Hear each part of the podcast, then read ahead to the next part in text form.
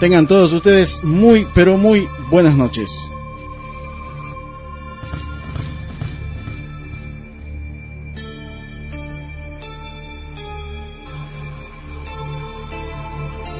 Estamos arrancando un poquito tarde con hora paranormal, pero acá estamos. Tal como habíamos hablado la semana anterior de que iba a ser un programa un poco especial. Eh, tengo entendido que va a venir Daniel y Martín, van a estar eh, compartiendo el programa conmigo hoy. Si no es así, bueno, de igual manera lo voy a estar eh, tratando de llevar yo solo como, como acostumbraba a hacer hasta hace poco tiempo. Le voy tirando el número de teléfono de la emisora, es el 4913-573. El número de teléfono celular es el 155-701-643. Por mensaje de texto, WhatsApp, eh, no duden en mandar el, mensaje. Tenemos un programa bastante especial hoy, un audio. bueno, ya lo van a estar escuchando ustedes. Eh, hay que hacer ciertas aclaraciones al respecto de ese audio pero igual ya la vamos a estar compartiendo dentro de contados minutos. Un saludo para toda la gente de acá, Perico, Monterrico, Güemes, El Carmen, a todos los lugares hasta donde está llegando la señal por aire de la 96.7 FM Libertad. Lamentablemente hoy no vamos a estar saliendo en línea porque sigue persistiendo este pequeño problema que tenemos con el streaming para salir en línea. Igualmente el saludo para la, gente que va a estar escuchando la grabación que dentro de este fin de semana vamos a estar subiendo a nuestro canal de iVox.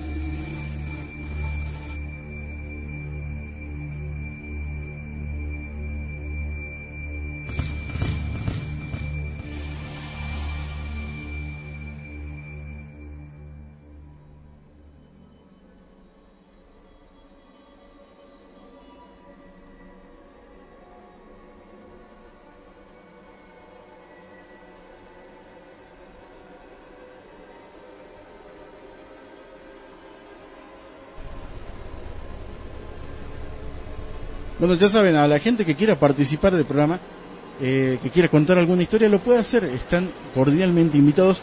Si quieren acercarse a la emisora a contar su historia, no hace falta que digan su nombre. Eh, lo pueden hacer. Eh, asimismo, que si quieren llamar por teléfono, también no hay ningún inconveniente. Lo pueden hacer. Eh, lo sacamos al aire y vuelvo a repetir, no hace falta que digan su nombre. y tampoco si quieren nombrar a las personas implicadas, si quieren contar la historia de un tercero, ¿no? Porque siempre tenemos esta historia que nos viene de segunda mano, que le pasó a un primo, un amigo, a nuestros familiares. Eh, las historias son de a montones. Y la intención del programa es, es esa, ¿no? Compartir las historias ligadas obviamente a lo paranormal.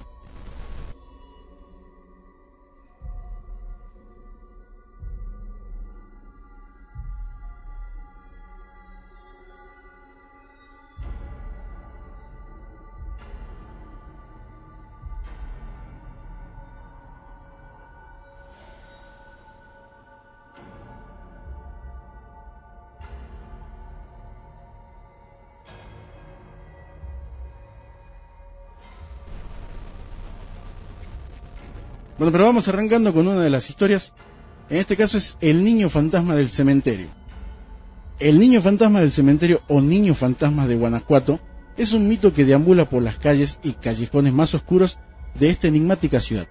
La historia tiene sede en uno de los panteones más emblemáticos y conocidos en donde se dice sepultaron a un niño el cual murió en un trágico accidente de carretera y cuya alma todavía no descansa ya que muchos testigos aseguran que han visto el fantasma de este pequeño, de este pequeño niño saliendo de su tumba para recorrer los alrededores del cementerio y pasada la medianoche el fantasma desaparece entre las lápidas.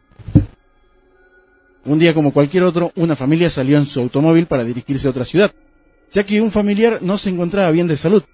En el coche iban los papás y su hijo. Todo se desenvolvía sin percances. Una mañana soleada con gratos paisajes y densos bosques que se veía con toda la plenitud a la orilla de la carretera. En una gran curva, el coche derrapó en el asfalto y sin tener la posibilidad de maniobrar, se estrelló contra una señal de tránsito y después contra un enorme roble, el cual provocó que se partiera a la mitad quedando sin vida los cuerpos de los tres acompañantes.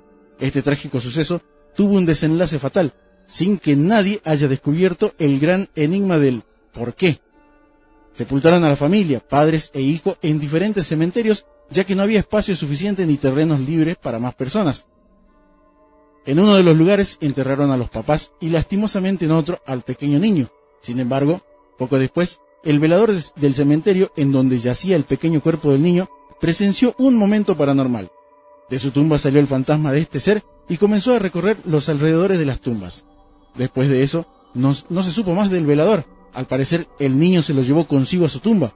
Algunas personas que viven alrededor del panteón afirman que el fantasma del niño sale en la noche a buscar a sus papás para reunirse con ellos y descansar por fin en paz, pero lamentablemente no los encuentra y pasada la medianoche desaparece.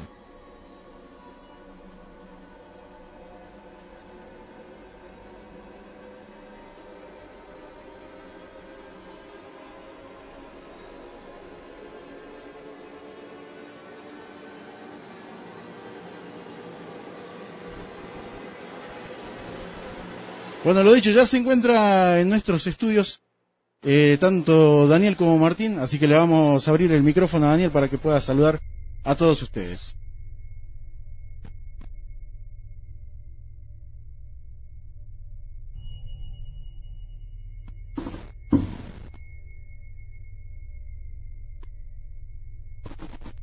Oh.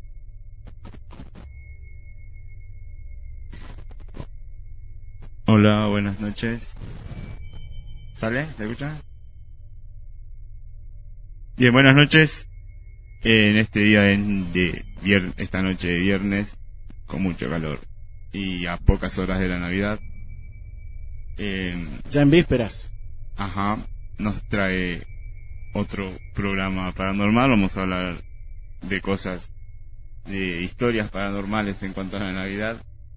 Este, y, bueno, vamos a, otra vez a debatir como eh, los programas anteriores y a llenar de, para, de historias paranormales la noche de viernes.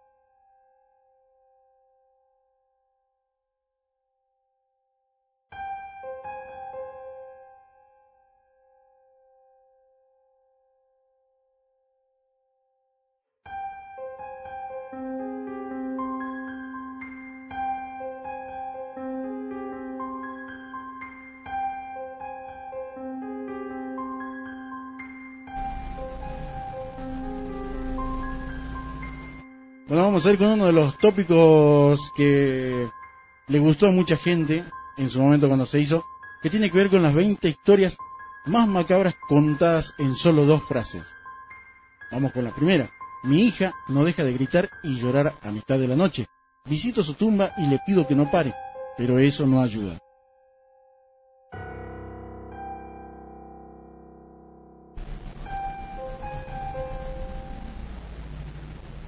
Me desperté por el golpe de un vidrio.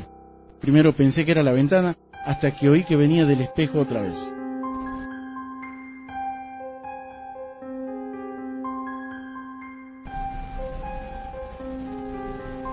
Crecí con perros rascando la puerta de mi cuarto cuando yo dormía. Ahora que vivo solo es mucho más perturbador.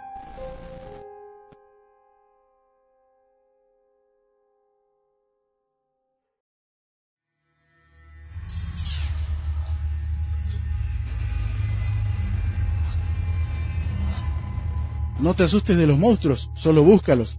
Mira a tu izquierda, derecha, bajo tu cama, detrás de tu closet, pero nunca mires para arriba. Ellos odian ser vistos.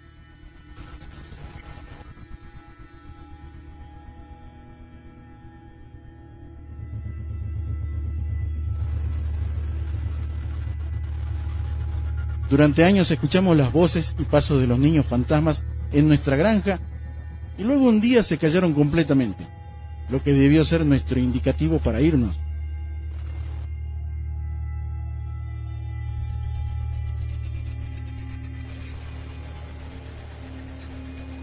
Los doctores le dijeron al amputado que sentiría el miembro perdido de vez en cuando, pero nunca lo prepararon para sentir dedos fríos tocando su extremidad ausente.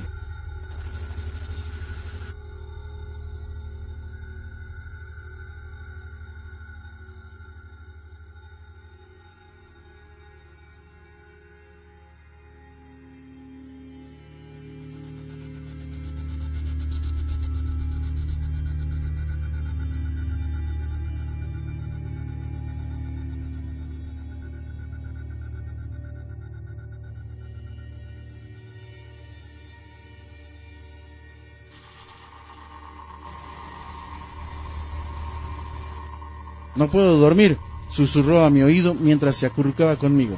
Desperté frío, abrazando el vestido con el que ella fue enterrada.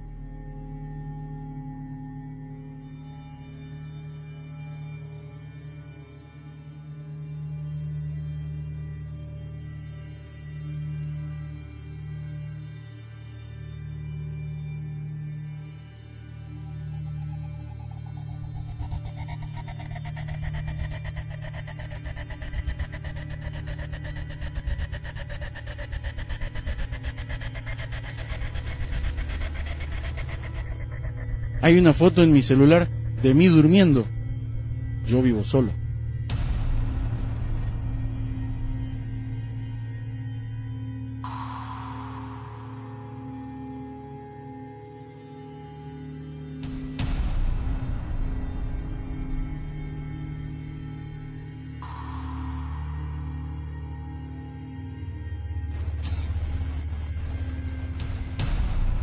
Última cosa que vi fue mi alarma que decía las 12 y 7 minutos, mientras ella ponía sus putrefactas uñas en mi pecho y con su otra mano callaba mis gritos. Me levanté de un salto dándome cuenta que solo era un sueño, pero la alarma de mi reloj decía 12 y 6 minutos y escuché la puerta de mi closet abrirse.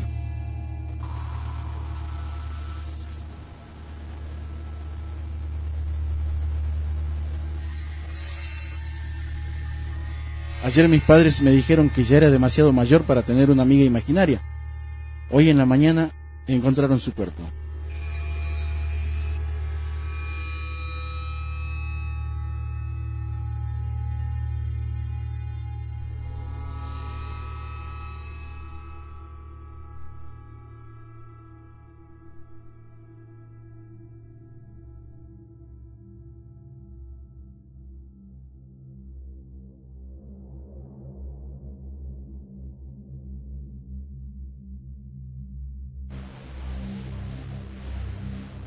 Intenta asustarme con solo seis palabras. Acabo de ver mi reflejo parpadear.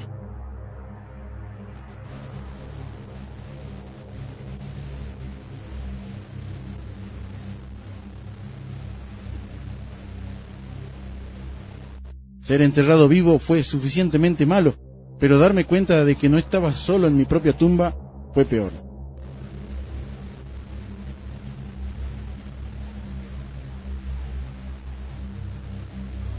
Ella me preguntó por qué respiraba tan fuerte. No era yo.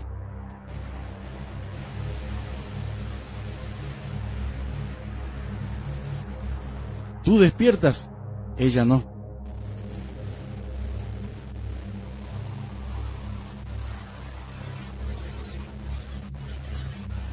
Doy un beso de buenas noches a mi hija y a mi esposa antes de irme a dormir.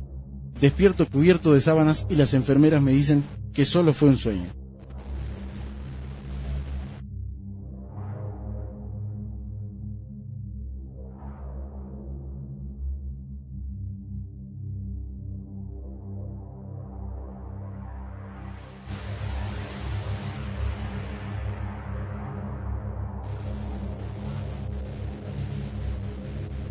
Mientras lo arropo para dormir me dice, papi, revisa que no haya monstruos debajo de la cama.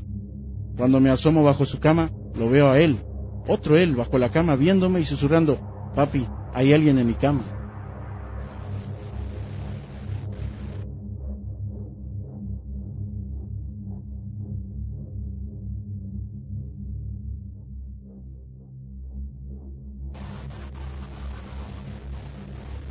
Luego del trabajo llego a casa y veo a mi novia abrazando a nuestro hijo.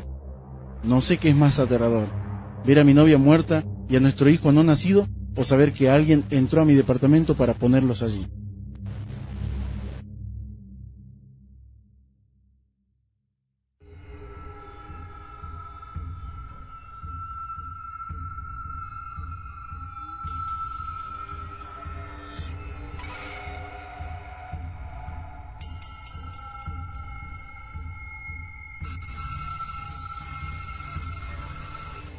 Escuchas a tu madre llamándote para la cena. Mientras vas bajando las escaleras, escuchas un susurro que viene del closet diciéndote, no vayas para allá, cariño, yo también lo escuché.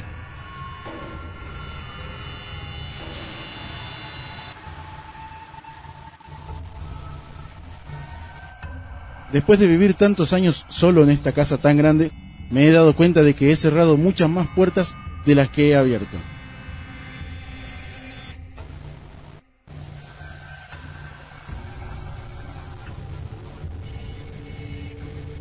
Ellos celebraban el primer congelamiento criogénico, criogénico exitoso.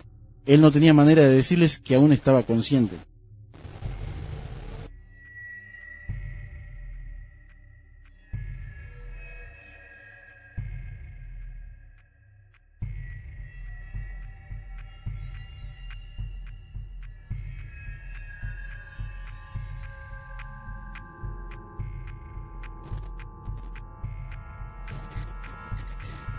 Vaya el saludo para Daniel y Julián Ramos, para Kevin Ramos también, que siempre escuchan el programa.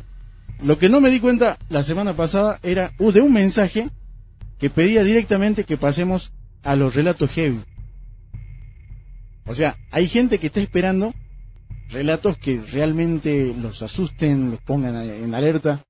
Eh, pedido de mucha la gente, ¿no? Hay, hay varios vamos, vamos a ver si podemos hablar de alguno. Si queda tiempo para hablar esta noche, cuando se haga más tarde, eh, vamos a, contar algunos relatos que por lo menos a mí eh, me, me erizaron la piel. Eh, así que bueno, vamos a ver si queda tiempo en lo que tenemos programado para hablar.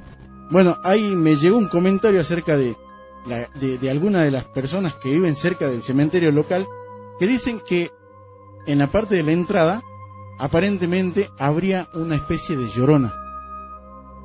O sea que se escucha el llanto de una mujer, lo cual puede llegar a conectarse con lo que hablábamos la semana pasada, la señora que había llamado, que decía que escuchaban el llanto de una mujer, pero en el baño. La primera vez que escucho esto, yo también, pero en este caso, eh, quien me lo cuenta habla en nombre de uno de los vecinos. Eh, o sea, es una persona que tiene eh, su tiene su comercio ahí cerca del cementerio. En la entrada. Aparentemente es ahí. O sea, si este llanto proviene de una parte más lejana, imposible que lo puedan escuchar en esa parte. O sea, tiene que estar relativamente cerca para que puedan escuchar ese, ese llanto. Claro, ¿y a qué hora? Y pasada la medianoche. Incluso yo me imagino que se debe escuchar si el llanto proviene de dentro, de muy dentro del cementerio, se debe escuchar ya que es un grito muy, muy grave el de la llorona. Claro. Bueno, también convengamos que hay, se han dado muchos casos de gente que se asustaba al escuchar este sollozos, llantos, gemidos dentro de, del cementerio y han, han habido casos que, si bien no han sido noticia, han tenido esa explicación de, me acuerdo del caso de una mujer que había perdido a su bebé, o sea, le había nacido y había, no había llegado a cumplir un año la criatura que fallece, y esta señora eh, entraba todas las noches al cementerio, eh, exhumaba el cajón y sacaba el, el cadáver de la criatura y lo tenía entre sus brazos y al mismo tiempo que obviamente lloraba por la muerte de la criatura hasta que creo que tuvo que intervenir la policía para que la señora no, no, no pueda volver a entrar. No me acuerdo qué es lo que hicieron con, con el, enterratorio de la criatura, pero era una, ya era una costumbre esta mujer. Durante el día era lo más normal posible y a la noche, a no sé cómo, pero se metía en el cementerio, desenterraba, vuelvo a repetir, el cajón de su criatura y la tenía en brazos mientras lloraba. Y bueno, uno en la desesperación hace cualquier cosa, o sea, te pones a pensar y tiene lógica. Eh, Rosa lo. lo Sí, lo rosa la, la, la demencia, sí, Claro. pero un ser querido, más una criatura, pienso yo que se siente más. Claro, exactamente. Eh,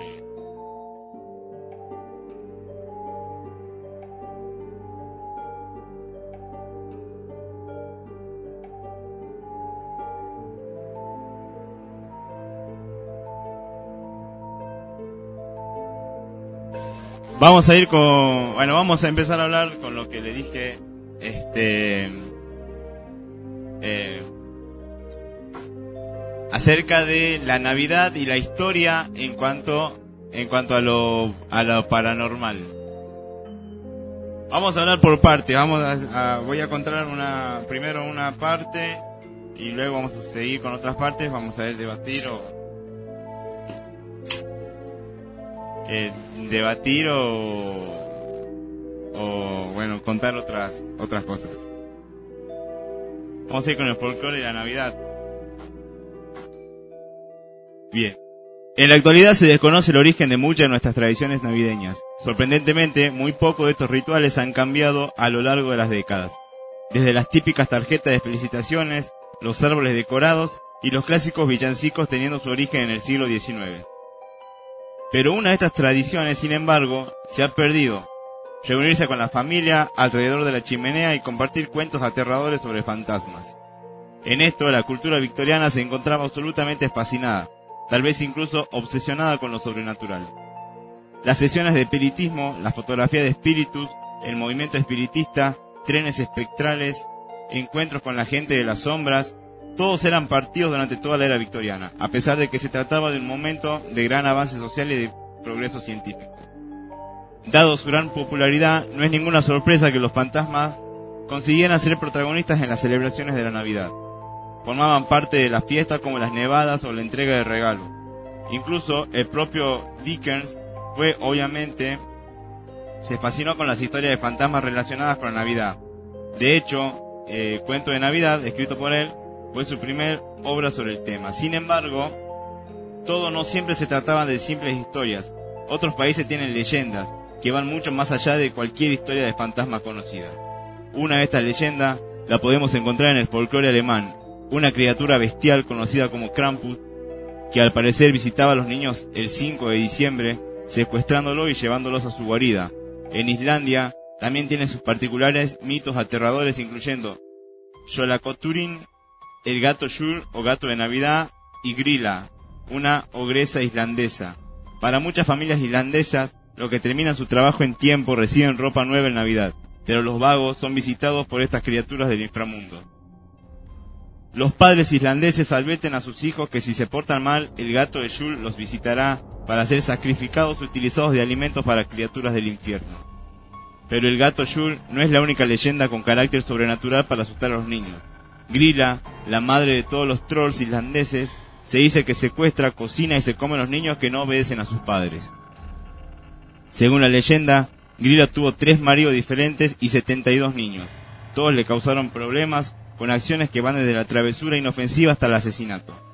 La leyenda también dice que el gato Yul vivió con Grilla, lo cual tiene sentido, ya que al parecer tienen la misma alimentación.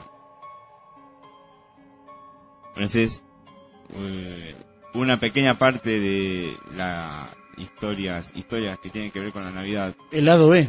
Claro, lo que no se cuenta, lo que no se sabe. Se hizo muy famoso por la película más que nada, las historias del Krampus, eh, en la que tiene que ver sobre el castigo a los que se portan mal. eh, o, o gran parte de eso, calculo que eso es gran parte del folclore que ronda a, a esta... ¿Se le puede decir criatura mitológica? Sí. Eh, no sé si mitológica, pero se le puede decir un ser, ser mágico, ¿no? Creo que lo mitológico va más... O sí, se puede decir mitológico también. Sí, tal vez sí. O sea, si vamos a, a lo de Santa Claus, Claro, sí, se podría decir mitológico. Y son historias que, va, por lo menos a mí, en la tradición familiar, mi familia, digamos, eh, no se habla, ¿no? De, de, estas cosas. Nunca me contaron que si para Navidad me portaba mal me iban a venir a buscar para comerme los, los monstruos eh, o cosas de este estilo, ¿no? Cosas paranormales no se hablan en Navidad. Eh, por lo menos en esta cultura, creo yo que en todo eso, o sea, en toda esta cultura, quizás haya algunas familias que tengan esa, esa costumbre que trajeron de allá del viejo continente. Em, la verdad es que acá yo nunca, nunca escuché eso.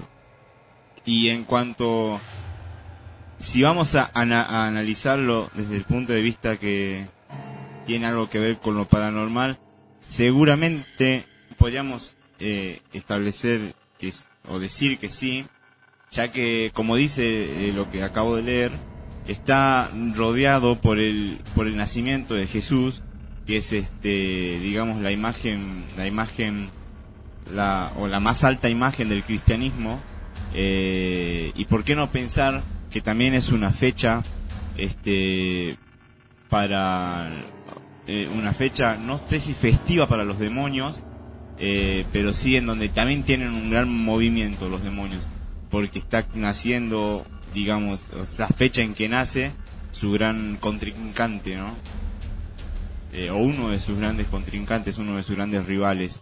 Eh, sé que Navidad también es una fecha de sábado para las brujas. Eh, fechas especiales para algunas religiones se utilizan claro.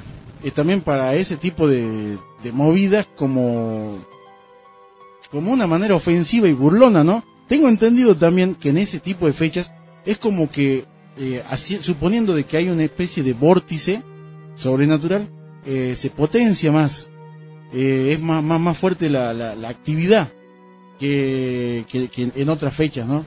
O sea que en un día común y corriente, no me acuerdo en dónde lo había escuchado, pero sí, este, la- las fechas delicadas para el cristianismo, o estas fechas tipo Navidad, Año Nuevo, que son de, de mucha, de mucha fe, hay mucha, Claro. mucha, mucha, tiene, tiene más que tiene más que ver con la tiene, eh, o tiene sea, que ver mucho tiene más que- con el misticismo también. claro y es, es- son fechas prácticamente cristianas Sí, eh, y de ahí ya se podría decir que sale todo el otro orden eh, extraño y sobrenatural que los estamos dando a conocer hoy día claro. que quizás gente lo conocía, hay gente que lo conoce, que le gusta sobre el tema y lo conoce. Pero muchas de las personas que están escuchando no creo que conozcan, como dijiste, el lado B de la Navidad. Claro, eh, es más, en la Navidad lo único que se, se intenta enaltecer es la benevolencia, el perdón, o sea, lo- lo- los buenos gestos, eh, el ser bueno con el, con el, con el, con la familia, con el amigo, Claro. eh, el ser este condescendiente, el compartir, eh, enaltecer, digamos, la, la moral humana. claro. Eh, pero no se habla de este, lo que estábamos diciendo, Claro, no este, se este habla lado de- B. De que, o sea, justamente se supone que, o sea, en teoría para todos, Navidad y Año Nuevo es para las buenas acciones, para eh, los buenos augurios, para estar en familia, para estar bien, pero no hay una advertencia en lo que uno hace mal. Claro, no, nunca nos advirtieron. Si yo mal no recuerdo, creo que lo leímos alguna vez, que siempre, o sea, hay una especie de ritual que se hace en el baño a las 12 de la noche en Año Nuevo. No sé si lo leímos juntos, te lo comenté, pero lo voy a, lo voy a tratar de buscar, aparte de eso, este, una especie de ritual que se hace exactamente a las 12 de la noche en el baño mirando al espejo y en total oscuridad. Es una invocación, no voy a Claro, decir lo que se hace, porque ya sería una especie de incitación, ¿no? Este, pues hay cada uno también. Este, pero es un, un ritual y justamente cuando es el, el año nuevo. Si hemos hablado de invocaciones frente al espejo, no sé si de esa fecha, pero sí hemos hablado de varios juegos que se han hecho, de... Creo que ten- deberíamos hacer un programa sobre invocaciones. No hicimos nunca uno No, nunca. sobre puro de invocaciones. Demonología sería el, el inicio. Claro, eh, y así que podríamos, bueno, programar uno futuro eh, que Bueno. tenga solo de invocaciones. Teniendo en cuenta que los espejos son interpretados en muchas culturas Claro. como portales. Claro, tercera dimensión. Y muchas, muchas también, se dice que muchas de, muchas de las posesiones también se hacen a través del espejo. Confieso no tener espejo en mi cuarto porque me dan miedo, porque realmente creo en esto de la tercera dimensión y habiendo visto muchos casos o conociendo muchos casos de invocaciones, eh, es para mí me parece, a mí me parece algo muy terrorífico mirar el espejo solamente. Y más de noche, en plena oscuridad, Claro. es, es, es- Con solo una pequeña luz es, es aterrador. Sí, exactamente. Bien, Pero es una buena alternativa esta de hacer un programa de invocaciones. claro. Y Eh, eh, y no vamos a encontrar con un dilema de cómo tratar este tema. Porque como vos decís, si decimos las invocaciones, eh, es como hacer apología o alguien lo va a tomar para hacerlo. claro, nunca, nunca falta alguien que se cree el, vamos a decirlo en criollo, el corajudo Claro. o el burlón que dice son tonteras y lo practica. Hay, o sea, eh, siempre se hace esto, o sea, siempre se habla de estos temas haciendo hincapié en las consecuencias que puede tener. Claro, y también eh, recordando que, que el hecho de que, de que se haga no tiene que salir como, como se dice que tiene que salir. Generalmente no sale a la Claro. primera vez. Claro, y generalmente no sale muchos de las personas, como vos decís, de los corajudos o de los incrédulos, eh, no lo van a saber hacer. Exactamente. O sea, no vamos a dar tanto detalle porque tienen un, un, un pequeño ritual, tienen eh, pequeños detalles, eh, como por ejemplo colores de velas, este, saumerios y demás, que no vamos a decir, eh, para que no les salga por si lo quieren hacer. Claro, y la invocación en sí, que es este, Claro. Cada demonio tiene una invocación. claro, y hablar de cierta manera o decir ciertas cosas. Ahí ya entra lo que es este, la invocación misma.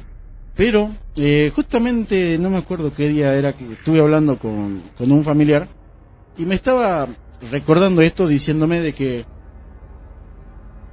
en gran parte de las cosas de las que se habla acá, eh, uno podría eh, atraer esa energía y llevárselas con él. Pero volvemos a lo que hablamos desde el principio, desde los inicios mismos del programa, que uno cuando tiene eh, su propia protección, invoca protección, es muy difícil que le pasen cosas.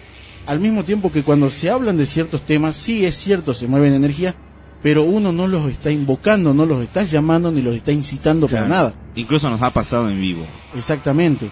Y otra cosa, o sea, que me acordé, o sea, justamente eh, charlando en ese momento me acordé, no sé si te lo habrán dicho en algún momento, eh, estoy hablando de la infancia de más de uno, en la que se habla de esta leyenda de que Dios le puso aros de plomo en la oreja al demonio, para que él no pueda eh, hacerse presente en cada invocación, por decir, ¿no? En el momento que uno dice diablo demonio, se, se supone que tendría que hacerse cuerpo presente. Claro. Y el motivo de esos aros de plomo es para que él no pueda oír, obviamente, y ya entramos a lo que estábamos hablando ahora, con una invocación sí. Pero el solo hecho de nombrarlo no quiere decir que uno lo esté invocando o que lo esté llamando o que quiera tener una, una especie de encuentro paranormal. Claro, exactamente. Eh, el otro día veía la, la palabra, la etimología de la palabra demonio. Eh, bueno, que esto va a entrar, digamos, en otro tema, quizás en una parte de demonología 2. Eh, y donde la palabra demonio no es mala. Es una palabra que se utiliza, eh, que los pueblos antiguos de, Eu- de Europa lo utilizaban este como protección a los malos o protección a las cosas malas, protección en las cosechas, eh, protección en, en, en- en la, en la familia y demás. Y bueno, esto traje a acotación de, hablando de los demonios, ¿no? Que bueno, vamos, tenemos muchos programas más por delante y vamos a hacer como hicimos invocaciones, vamos a tra- tratar de hacer otra cosa sobre demonología, que nos falta mucho, que lo que vimos de demonología es poco eh, a lo que hay. Este, recordemos que demonios hay, según autores, creo que el que más demonios tiene es uno de 6 millones de, de demonios, algo así. Eh, pero bueno, vamos a tratar de, con el tiempo, eh, programar estos programas, estos, Esa serie de especiales. claro, especiales, eh, y hablar de cada tema en particular. Bueno, sin ir más lejos, no, no, no recuerdo bien en qué, en qué lengua, pero se sobreentiende, bueno, no se sobreentiende, pero en esta lengua, eh, satanista es, eh, significa enemigo. No me acuerdo en qué lengua era, ya me voy a, me voy a acordar, pero, o sea, hablaba de satanista, muchos lo, lo hacen embonar con el mismo Satán, pero en esta lengua significa enemigo, y es justamente lo que es eh, el demonio de, de Dios, es el enemigo, es el adversario y nada más, o sea, es una simple palabra que no quiere decir eso, que esta persona eh, sea un adorador de- del mismo. Claro. Claro, claro. eh, nada, nada tiene que ver con, con todo lo que se dice. Eh, a las personas que el, el- el catolicismo en su historia eh, tildó a las personas que se le oponían o ponían alguna duda sobre su historia, se la tildaba de satanistas, de herejes, eh, y eran en aquellas épocas mandados a, a matar. Exactamente. Eh, o sea, infundían el miedo a... Claro, ellos, su creencia se basó y se realzó en base al miedo que generaron eh, en los pueblos. Claro, el miedo se transmitió hacia la entidad, pero el miedo era en realidad a, a ser considerado por la iglesia como un hereje, un satanista. Claro.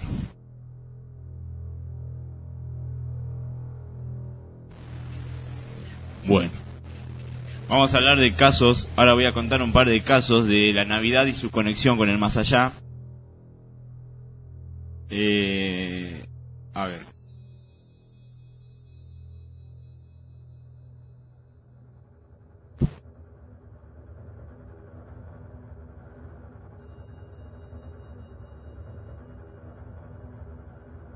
El 25 de diciembre, por la mañana, eh, el teléfono sonó y lo cogió la hija menor preguntando quién era. Se, tra- se trataba de su abuelo queriendo hablar con su madre. La madre cogió el teléfono y lo saludó, preguntándole si iba a poder viajar debido al temporal de nieve que azotaba la pequeña ciudad. El abuelo dijo que no podía acudir a celebrar la Navidad, pero que los quería mucho. Cuando le preguntó por qué, le dijo que se tenía que ir. Más tarde se enteraron de que su abuelo había muerto la noche anterior. Pero entonces, ¿quién hizo la llamada telefónica?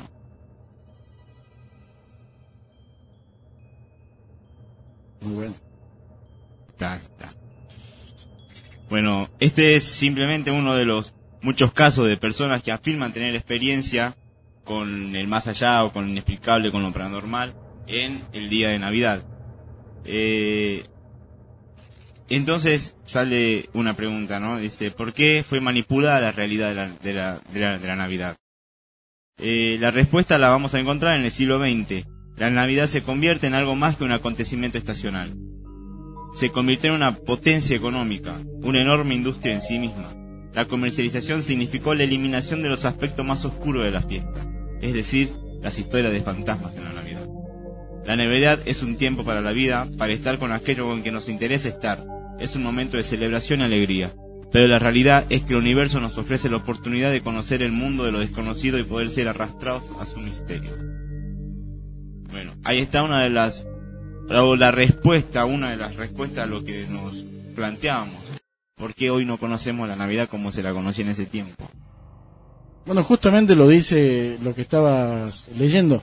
Eh, se supone que esas fechas son para reunión familiar, para, para compartir, para, bueno, celebrar la Navidad eh, en familia y nada más. Pero hoy es todo muy comercializado, es Sí. estrenar ropa, tener este... Incluso, incluso creo que, eh, vamos, más, más allá de una posición mía atea, eh, me gusta esta fecha por eso, por la reunión familiar. Eh, eh, y, y sin embargo siento que hay gente que es muy cristiana, pero que no celebra de la misma forma la, la, la Navidad. sea poco le interesa la reunión eh, familiar y vemos que no, no permanecen ¿no? en el lugar de reunión familiar, sino que tienen otras cosas por hacer eh, y no les interesa mucho esta reunión familiar. En temas que no tienen mucho que ver con lo paranormal, pero que fueron cambiando a través del tiempo.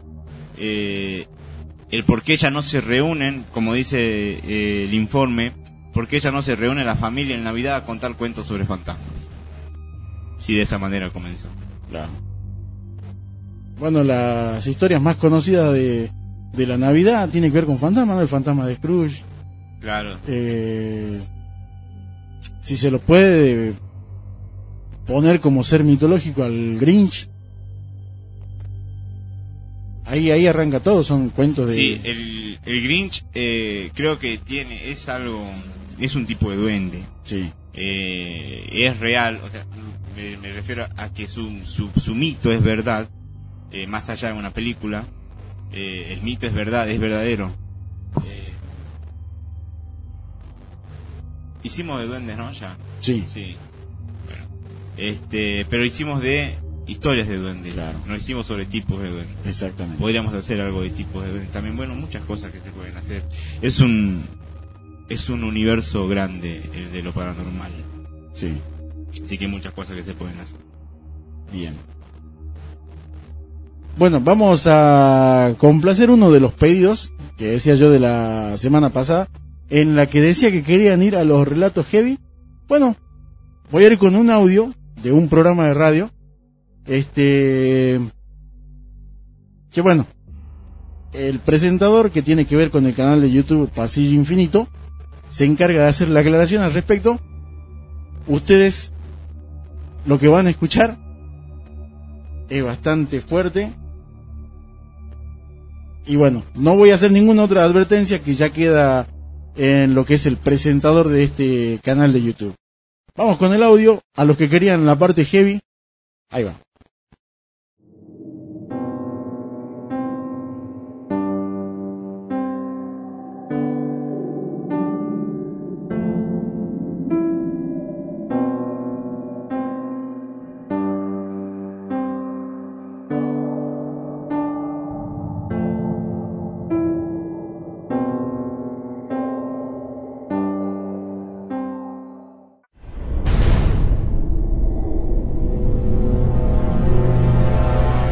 Santa Muerte es una figura popular mexicana que personifica la muerte como objeto de culto. Recibe peticiones de amor, afecto, suerte, dinero y protección, así como también algunas malintencionadas de daño a terceros por parte de sus fieles.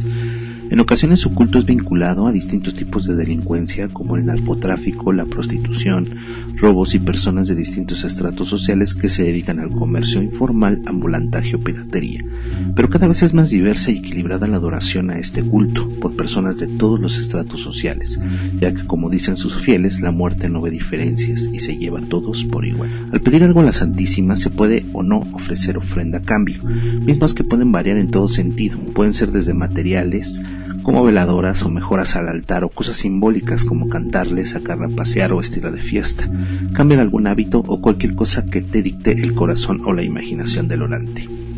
Pero en algunos casos las ofrendas pueden ser peligrosas, como ofrecer sacrificio que siempre van vinculados con la sangre. Muchos de sus fieles comentan que sea lo que sea que se le ofrezca a la santa hay que cumplirlo, porque si no las consecuencias pueden ser desastrosas. El siguiente caso relacionado con este culto es impresionante. Un joven llama al programa de radio La Mano Peluda conducido por el locutor fallecido Juan Ramón Sainz. Desesperado pide ayuda, explica que hizo un pacto con la Santa Muerte para regresar con su novia y le ofreció su sangre, pero las consecuencias fueron desastrosas ya que después del pacto su novia murió y él comenzó a ser poseído por un aterrador ser. El audio es impactante y no es recomendado para personas sensibles, así que se recomienda discreción. Este es el documento. Bienvenido a sus órdenes. Eh, quería contarles algo que me ocurre. Sí, señor. Eh, lo que pasa es que yo tuve un pacto con la Santa Muerte y le di sangre y desde ese tiempo me han ocurrido cosas muy extrañas. ¿Usted hizo un pacto de qué a cambio de qué? Eh, porque yo quería regresar con mi novia. Ajá. Y le prometí a la Santa Muerte, bueno, le di sangre a ella, pero mi novia falleció. y desde ese momento me ocurren cosas muy, muy, muy extrañas. ¿Qué empezó a, a acontecerle? ¿Qué le empezó a pasar? Bueno, de hecho, la situación es de que de repente siento dentro de mí alguien. ¿Cómo Como una-?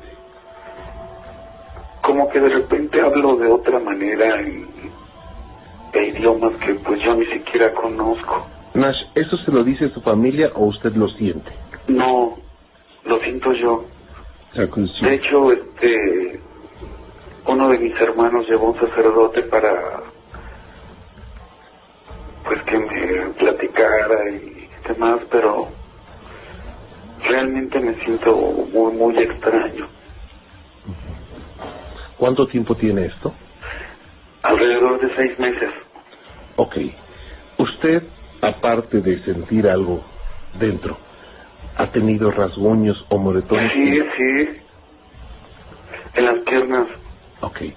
Eh, su vientre, su vientre se le, se le inflama. Se mueve, se mueve. ¿Se mueve su vientre? Sí. Vaya. Bueno, el sacerdote, ¿qué, qué le dijo? Pues que debía de ir a la iglesia más seguido, rezar. Pero es algo muy, muy fuerte lo que yo siento. ¿Estas crisis cada cuándo le, se le presentan? Pues no sé, cada tercer día, no, o en las madrugadas. ¿La última vez cuándo fue? Ayer. Ayer. ¿Recuerda usted qué hizo? Empieza el abdomen a moverse. Y ya empiezo a tener otra voz. Ujú. Inclusive uno de mis hermanos me escuchó y se espantó. Ajá. Bien. Lo están escuchando el pastor Warbaris y el maestro Alex Hunt. ¿Qué frases, si recuerdas, eh, utilizaste en el pacto o entregaste a tu novia o le dijiste que entregabas tu alma, tu vida a cambio de regresar con ella o que si no te la daba mejor que se muriera o qué, qué, qué, qué frase es la que, la que usaste? Yo quería regresar con ella. Solo dijiste quiero regresar con ella y re- ¿Y qué ofreciste a cambio? Sangre. De, de tu cuerpo, de qué De mi cuerpo. Sí. ¿Te cortaste dónde? En la mano. Ajá. Ahora, eh, y a partir de ese momento, ¿en qué tiempo empezaste a sen- en qué tiempo muere tu novia y en qué tiempo empiezas tú a sentir las manifestaciones? A partir de un mes después.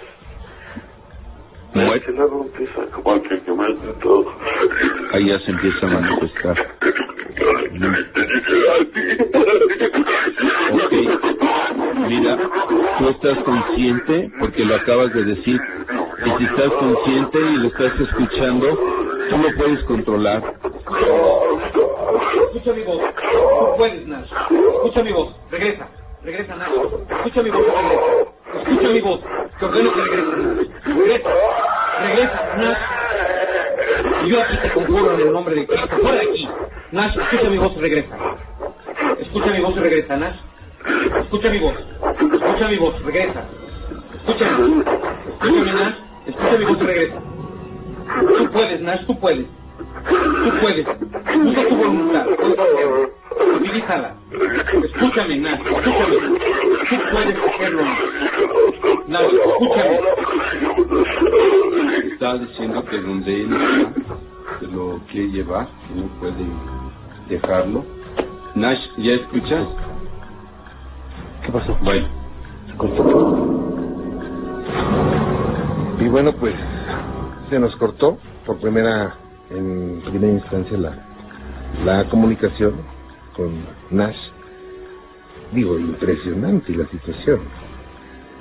Hasta ese momento estábamos pues seguros que le estaba ocurriendo algo grave a este joven porque estaba enfrente de dos expertos. Es difícil, si se trata de, de engañar no es fácil hacerlo de esta forma. Y al retomar la conversación con Nash, tratamos de profundizar en el problema de este muchacho, pero otra crisis se presentó. Nash, ¿lo tengo? Tranquilo, Nash, tranquilo. Tranquilo. ¿Ok? Tiene que estar tranquilo y tiene que saber que usted, que usted es dueño de ese cuerpo. ¿Ok? No se vaya, no se vaya de usted mismo. ¿Ok, Nash? Tranquilo. Entonces, eh, respira profundo y, repite, repite, Nash. Tú dijiste que podías estar consciente. Y si estás consciente, no te controla. Entonces clama al Espíritu Santo. Dile, Espíritu Santo, toma el control en mi vida. Entrego mi vida al Señor Jesucristo. ¿Qué tal si lo vas repitiendo, Nash? Repítelo con el pastor, por favor. Es que no puedo, no puedo, no Tienes puedo. que poner. Puedes, sí puedes, por supuesto que puedes. Basta. Ayúdenme, por favor, ayúdenme.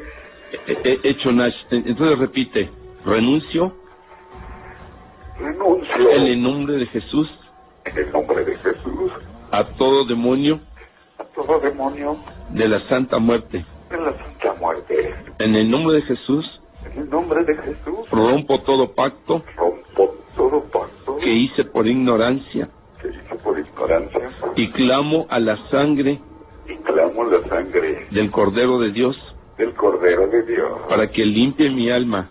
para que limpie mi alma. Regresa. Es muy importante. regresa. Nash, Nash, Nash, regresa. Nash, Nash.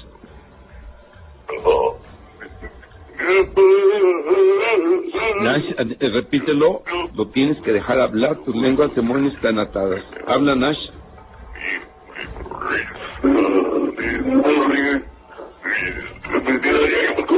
Lo de todos él es mío. Nash, escucha mi voz y regresa. Nash, escucha mi voz. Regresa. Tú puedes, Nash. No les des la oportunidad. Tú tienes el comando y el poder absoluto sobre tu cuerpo, nadie más. Y Dios es contigo. Regresa, Nash. Escucha mi voz y regresa. Nash, regresa. Cállate. Regresa, Nash. Regresa. Regresa, Nash. Respira profundo, Nash. Respira profundo y regresa. Nash. Nash, regresa. Eso es. Eso es. Eso es, Nash. Tú puedes. Tú tienes el poder. Es tu voluntad, es tu cuerpo.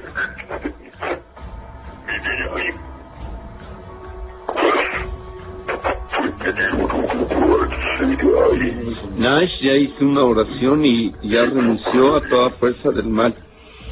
Nash ya declaró que acepta al Señor Jesús en su corazón y en su alma. Y Nash ha declarado es propiedad del Espíritu Santo, no puedes estar más ahí, lo tienes que dejar, no lo debes atormentar, tu poder está limitado, está atado y debes de dejarlo, tienes que sujetarte, tienes que ser sumiso al poder del Espíritu Santo. No sé si hay alguien con él. Y bueno, pues realmente nos quedamos impresionadísimos y seguramente usted también al escuchar todo esto. Eh, no, no pudimos establecer más contacto con Nash, eh, solamente hablamos con el hermano, el hermano dijo que lo iba a llevar al médico, que luego nos hablaba, nunca nos volvió a, llamar. Esperemos que Nash esté bien.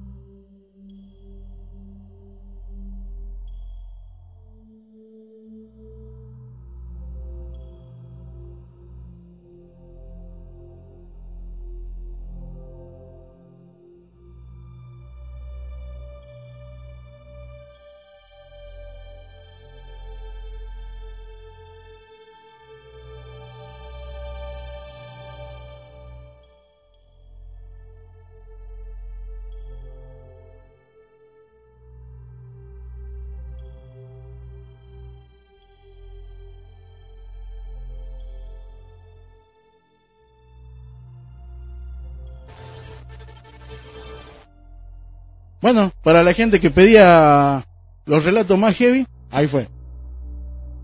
Bastante, bastante. Bastante duro. El, es uno de los mejores relatos que hay en la web. Eh, contando con varios, eh, como hablábamos recién, este, de Juan Ramón Sainz. Eh, incluso que creo que el mismo Dross hizo un par de, de, de entrevistas de esta índole. Eh, bueno, y hay otros programas que hemos pasado acá, eh, programas de Colombia, creo, Venezuela. Sí, el cartel paranormal. Claro, este, o sea, hay varios, hay, hay mucho material y está bueno.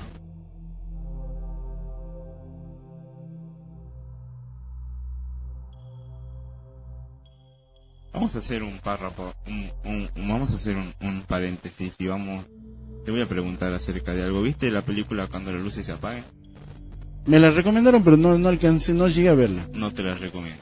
¿Ah, no? No. A mí no me gustó. Me gusta el efecto, me, eh, me gusta la historia que tiene. No me gusta el efecto del monstruito. Eh, me parece una película más, una película yankee más del montón. A mí la única película que me gustó, pero que no la vi completa, pero sí me gustó por los efectos que tenía, que eran, que asustaban bastante, o sea, a mi entender eran bastante impresionantes. Eh, es la película, pero que no era del todo terror la película, ¿no? Mamá. A mí no me gustó. Se- eh, bueno, eh, O sea, los gráficos de, de la sí. entidad estaban muy bien logrados. Bueno, eh, cuando los se apaguen es similar a mamá. Ajá. A mí no me gustó ni mamá ni cuando los se apaguen. Eh, capaz que te guste entonces cuando los se apaguen. No, no, no, o sea, la película esta mamá no, no, no me gusta, o sea, lo poco que, que alcance a ver, no me gustó la trama ni el desenlace, eh, pero, o sea, eh, rescato eso, los efectos sobre la entidad de, de- que aparece en la película están bastante bien logrados. Eh, logra su cometido en cuanto a las personas que están, ya sea expectante o que no se le esperan el, el susto con la imagen de esa entidad, vuelvo a repetir, está bien logrado. Pero después en lo que es este en la historia y cómo se desarrolla todo, ahí sí ya no pierde el interés. Sí, no, a mí, la verdad no me gustó, no me gustó. Eh, soy un gran fanático de las películas de terror. Creo que hay una que no vi, que la tengo para verla, y estoy esperando el momento exacto, el momento indicado. A mí me gusta crear una, o sea, bueno, conocés y me gusta crear un ambiente para ver una película de terror. Eh, y es película eh, La Bruja, que está, está, Bueno, los que pedían relatos heavy tuvieron que prender la luz y no miran nunca más el espejo. dicen. Saludos. eh, bueno, hablaba de una de las películas que para mí promete mucho, o que ya se estrenó obviamente, ya salió hace bastante, y que para mí, eh, por haber visto unas cosas, haber conocido un par de cosas y, y siendo muy seguidor del tema, una de las películas más buenas que hay es La Bruja, así que la voy a ver, y incluso creo que actúa una persona argentina, una chica argentina, que es la actriz principal de... Basada en hechos reales, de si La mal no Bruja, recuerdo. claro, basada en hechos reales. Así que me parece que es una de las mejores películas que está hoy en día, o de las que salió hoy en día, eh, este, de, de terror. Ya que hoy en día las películas de terror no son muy buenas, que digamos. De la saga Actividad Paranormal ya no... Salieron, pero salen con otro nombre. Ah, ya, ya se terminó la franquicia. no Sí, yo creo que con la última actividad paranormal 6 En ya 3D. Se, fue al, Ajá. fue, eh, piso banquillo. Yo la verdad, eh, después de haber visto las remakes de otras películas, por citarte Poltergeist, este, bueno, lo que se hicieron después la secuela y la precuela del Exorcista, eh, ¿qué otras películas? Eh, películas clásicos de los ochentas que, Sí, Freddy, Jason, claro, este, el Grinch. un montón de películas que decepcionan porque Sí. no, no, no, no, o sea, mucho más allá de que tienen eh, gran presupuesto, muchísimos efectos especiales, la tecnología de punta, no, no, no, no tienen el impacto de las películas de antaño. Pasó con Freddy vs. Jason. Exactamente. Los dos monstruos más Icónico del, claros del- del terror. claro. Y la película vs. Jason es una payasada. Claro, ahí está, para mí está a la altura de Alien vs Predador, Claro, Batman vs. ¿Cómo es? Superman. Batman, claro. Bueno, espero que la película esta, el proyecto de la bruja de Blair, no decepcione. Yo la, la estoy, la estoy descargando. Ah, La está descargando Sí. ya. Bueno, espero que no decepcione, porque la Sí, verdad, la, película, la película original, muy buena, sí. Sí, pero por lo que sí. vi del proyecto Blair Witch 3, eh, hay varias imágenes que tienen, que son similares a la 1. Eh, vi, no, son screenshots, creo que las, las fotitos, Sí. eh, bueno, los screenshots que vi son bastante similares al proyecto Blair Witch 1. Bueno, pero es la misma esencia, cámara en mano, la historia, o sea, la Claro. película. Claro, bueno, hablando de esto de cámara en mano, es algo que yo siempre, son, para mí, es, después de haber visto Actividad Paranormal, haber visto El Ente, eh, es un género que bastante miedo causa el hecho de tener, el hecho de las películas en, cara- en cámara en mano. Y películas que recomiendo son, eh, perdón, El Ente no es en cámara, en cámara en mano. Eh, El Túnel, que es una película muy buena, que es cámara en mano también. Eh, y Entidad Paranormal. Entidad Paranormal es una película genial. Que nada tiene que ver con actividad paranormal, ni productores, ni, ni directores, nada. Eh, es una película muy buena. Igualmente, igualmente, o sea, la, la, la más eh, estremecedora, si se puede decir, es El Exorcista, por lejos. Sí. Sí. Lo, yo lo digo, digo sí, porque es eh, la primera película de terror este basada en este Hechos reales. eh, en- además de en hechos reales, en este demoni- eh, personas eh, Poseídas. poseídas, de posesión. Ajá. Porque son, para mí, uno de, dentro del terror es el género que más, que más me gusta. Claro, hay, Pero la pongo en el mismo nivel, en general, que psicosis. O que lente. Que son de las tres películas más grosas que hay en cuanto a terror, terror psicológico, y las otras dos que son de posesiones, eh, son de lo mejor que hay. casualmente El Ente, que es una película a esta a esta a esta altura de, de, de, la estoy hablando en la en la tecnología, El Ente es una de las películas más fácil de, de hacer. Estoy hablando en base a los efectos especiales, no tengamos en cuenta para quienes no saben, es una persona, o sea, es una entidad eh, que no tiene que no tiene cuerpo, es solamente eh, es como si como si fuera alguien translúcido, transparente. Eso es el ente, era una entidad que atacaba a una mujer, la violaba en reiteradas oportunidades y también ejercía violencia física en contra de ella. Ella hizo varias denuncias, pidió ayuda a la iglesia, no le creyeron y tuvo, tuvieron que ser eh, unos investigadores, eh, unos psicólogos, o psi- psicólogos creo de una universidad que la ayudaron, o sea que fueron a su casa para poder corroborar los dichos de ella, para poder dar credibilidad a lo que ella decía, porque ella la única prueba que tenía eran moretones eh, y la historia que ella contaba de, de las vejaciones y, y las golpizas que sufría por parte de- del ente. Sí, sí. Pero- Fue, eh, fue la película, va, no la película, fue el hecho Más documentado también en la Claro, historia de lo y fue el paranormal. hecho que abrió, le abrió las puertas y se le dio credibilidad a los parapsicólogos. Yo creo que ahí nació la... la- Ahí la- nace la parapsicología. O sea, estaba la parapsicología. Había psicólogos que en ese momento investigaban lo paranormal, no se llamaban parapsicólogos. Sí. Investigaban lo paranormal. Pero, al ser un tema muy... Carecían de credibilidad. claro. Este, los psicólogos y los doctores, los médicos Claro, clínicos, a la gente de ciencia, a la, a la gente de ciencia tenés que darle pruebas, porque si no, claro. es, este, es, o sea, es motivo de burla para ellos. Claro.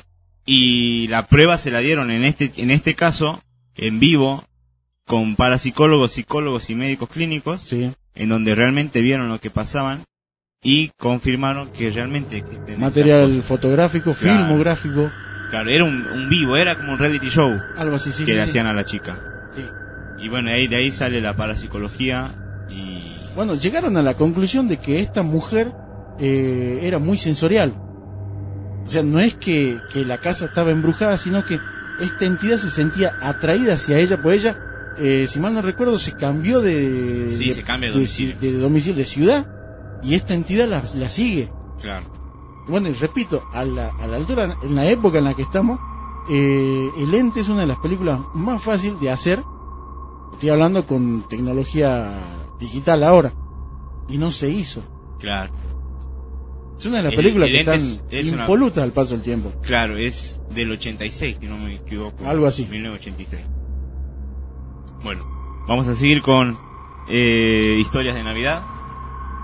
Para los que querían historias eh, Heavy. heavies. Bueno, la Navidad es aquella ceremonia donde se festeja el nacimiento de Cristo. Y todos tienen una noche buena. Pero la familia Edith no tuvo esa noche buena. Londres, año 1980. La familia Edith espera ansiosa la Navidad. Es un día con mucha nieve. Pero podría ser peor cuando informan por televisión sobre un asesino que se ha escapado de la cárcel con un traje de Santa Claus y que ronda por esa misma zona. La familia se mantiene alerta. Pero no lo suficiente ya que han asegurado la casa y que en cualquier momento el prófugo podría introducirse en el hogar. Ante esto la madre manda dormir a su hijo en la planta alta de la segunda eh, de la casa, que es el segundo piso. Para estar más asegurado, ya son más de las 12 de la noche y en la casa están todas luces apagadas. De repente siente un ruido por la chimenea. Entonces Lautaro, el hijo único de la familia, se levanta de la cama creyendo que era Santa Claus. Fue entonces cuando la madre grita, Lautaro, corre y escóndete. Pero el asesino le corta el cuello a la mujer con la cual muere ensangrentada. El niño siente un temor inexplicable. Mientras el niño sube las escaleras rápidamente, el prófugo, el prófugo le decía con voz dulce y delicada, Lautaro, dale un abrazo a Santa. Fue entonces que en esa ocasión aparece el padre del niño peleando contra aquel asesino, pero por un descuido minúsculo, el suicida saca un hacha que tenía escondido en su traje robusto y le corta el, hombre, el hombro al pobre hombre que gritaba agonizante en el pasillo de su casa. Mientras gritaba dolorido por la herida, el esquizofrénico hombre le corta la cabeza del papá de Lautaro. Ahora sí, Lautaro sentía miedo, pero a la vez furia y tristeza por lo sucedido aquella noche de alegría. Él estaba solo e indefenso. Lo único que pudo hacer fue esconderse en su cuarto, encerrarse en su closet y llamar sollozantemente a la policía sin que aquel demente se diera cuenta de la llamada a las autoridades y que todo se diera por terminado. Pero no fue así como lo pensó Lautaro. El asesino aún buscaba al joven asustado, pero cuando subió las escaleras, escuchó un bullicio en el armario. El loco, sin pensarlo, corta el cable del teléfono, abre el armario y asesina muy brutal y despiadadamente a aquel joven niño de tan solo siete años de edad, cortándole sus miembros y extrayendo sus órganos. Mientras Lautaro agonizaba, el despiadado hombre le corta el cuello y es ahí cuando la vida de aquel niño se da por terminada. Pero antes de irse el loco vestido de Santa Claus descuartiza a los integrantes de la familia. Los mete en una bolsa negra y los coloca en una caja cuadrada, lo envuelve con papel de regalo y lo deja debajo de aquel árbol de Navidad que hermoso se veía con sus adornos navideños. Jamás se volvió a ver a aquel asesino. Pero ten cuidado, puede que en cualquier Navidad aparezca en tu casa, pero estarás preparado para ello.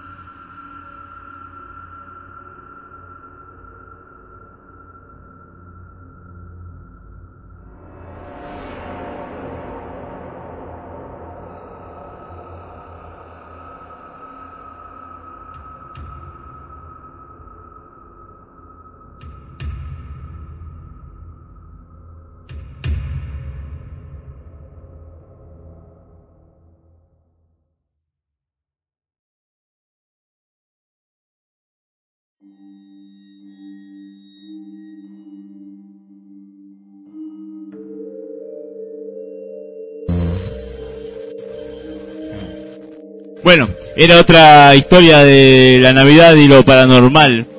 Eh, si bien no tiene mucho que ver con lo paranormal esta historia, pero es una historia que se dio en Navidad y con personas esquizofrénicas eh, pasándose por Santa Claus.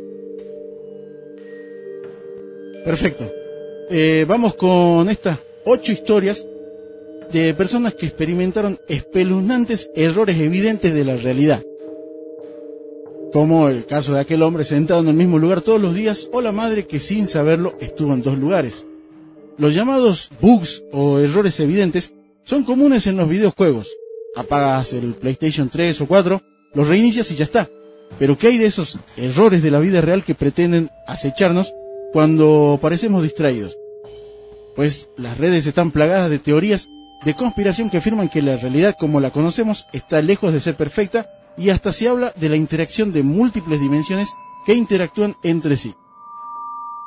Bueno, aquí tenemos ocho historias de algunos usuarios, que, son unos que no son unos cuantos, mejor dicho, en la red que aseguran haber tenido o haber querido ser tomados por incautos por la realidad misma. Vamos con el primer caso. Una noche un hombre y su esposa volvieron a casa de cenar. Cuando abrieron la puerta, el hombre vio a su esposa sentada en la computadora haciendo lo que parecía ser trabajo, lo cual es algo habitual cuando ella llega a casa, excepto por el hecho de que ellas, de que ella, perdón, apenas estaba entrando a la casa con él. Cuando llegaron a la cama, él le comentó que por alguna razón le pareció verla sentada en el ordenador antes, y ella muy seriamente le dijo que cuando abrió la puerta a ella también le pareció verse a sí misma sentada en el ordenador. Algo completamente increíble. Esta otra historia es bastante sencilla. Un chico tenía una novia de, de hacía dos años llamada Susan. Una noche él tuvo un sueño en el que engañó a Susan con su exnovia. En el sueño, mientras tenía relaciones sexuales con su ex, miró hacia la ventana y vio a su novia Susan llorando. Pasaron los días y se le olvidó el sueño, pero después Susan le comentó que había tenido un sueño extraño unos días antes. La historia coincidía exactamente con el sueño que había tenido, solo que Susan narraba la historia de lo que vio a través de la ventana.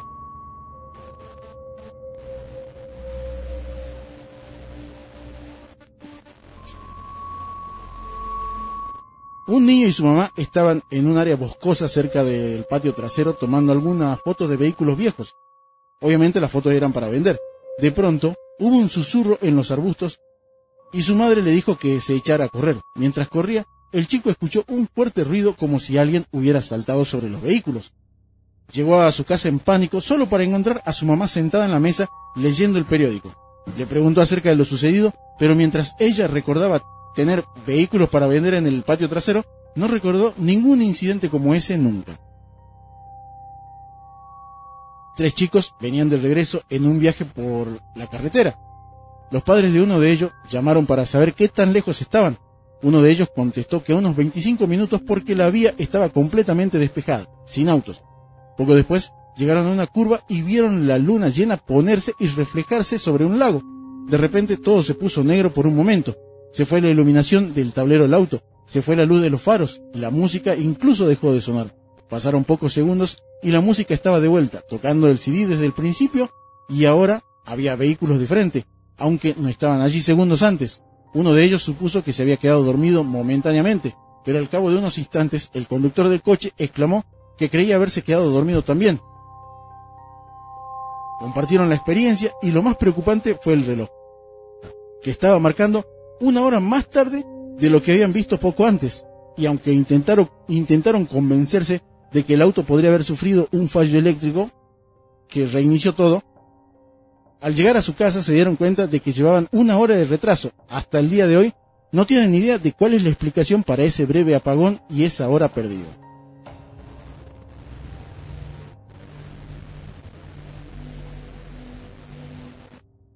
Un hombre recuerda que trabajaba como vendedor en un mercado de pescado.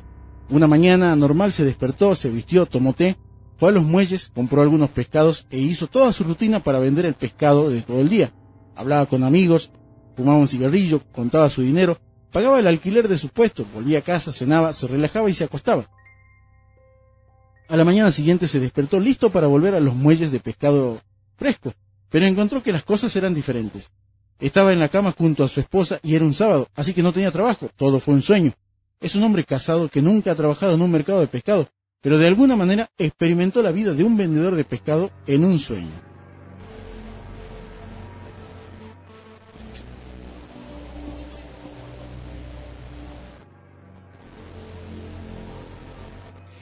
Alguien recuerda a su papá que tenía un pequeño mono de juguete al que solía decir que era su hijo favorito. Era una broma continua, y esta persona y sus hermanos recuerda que siempre trataban de robar al mono jugando con él. Un día rayaron todo el juguete con un Sharpie, o sea, con un crayón, y luego lo tiraron a la basura. Se rieron cuando su padre lo buscaba, pero él se dio por vencido pensando que lo habían tirado. Unos años más tarde, ahora de 17, de 17 años de edad esta persona, caminaba por las calles de Toronto cuando vio un objeto naranja en el lado de la carretera. Caminó hacia ella y vio que era exactamente el mismo mono de juguete con líneas Sharpie negras y todo. Esa persona todavía no logra explicar cómo esto es posible cuando la basura se enviaba a un vertedero local que no quedaba nada cerca de Toronto. Canadá, obviamente.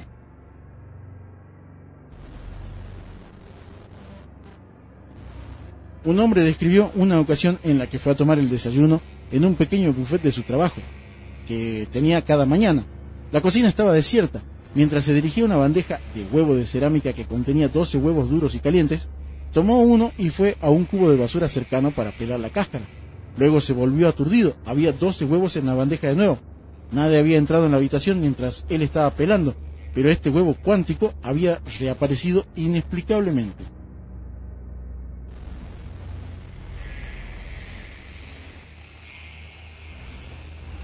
Todas las mañanas de camino al trabajo, un hombre pasaba por un centro comercial y en uno de los bancos veía a un anciano que parecía estar esperando a alguien. Era un tipo bastante normal, aunque a veces llevaba un atuendo que no era muy elegante, como un gorro de golfista, botas de maderero y un chaleco. Todas las mañanas, durante cuatro años, veía a este hombre, pero nunca lo había visto conocer a nadie. Entonces consiguió un nuevo trabajo situado en una parte completamente diferente de la ciudad, y a los pocos días saliendo a tomar el metro para ir, a trabajar, vio al mismo hombre sentado en otra banca.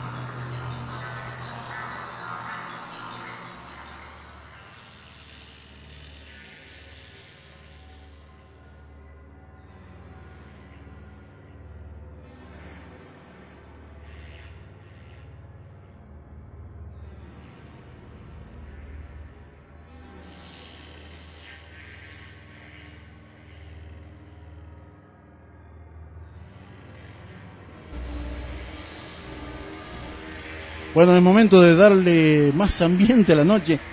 La gente que pedía relatos heavy, bueno, acaba otro audio. Así que vamos con otro. Ajá, bueno, vamos con otro de estos audios heavy para ambientar aún más la noche para toda la gente que pedían estos relatos bastante fuertes. Vamos.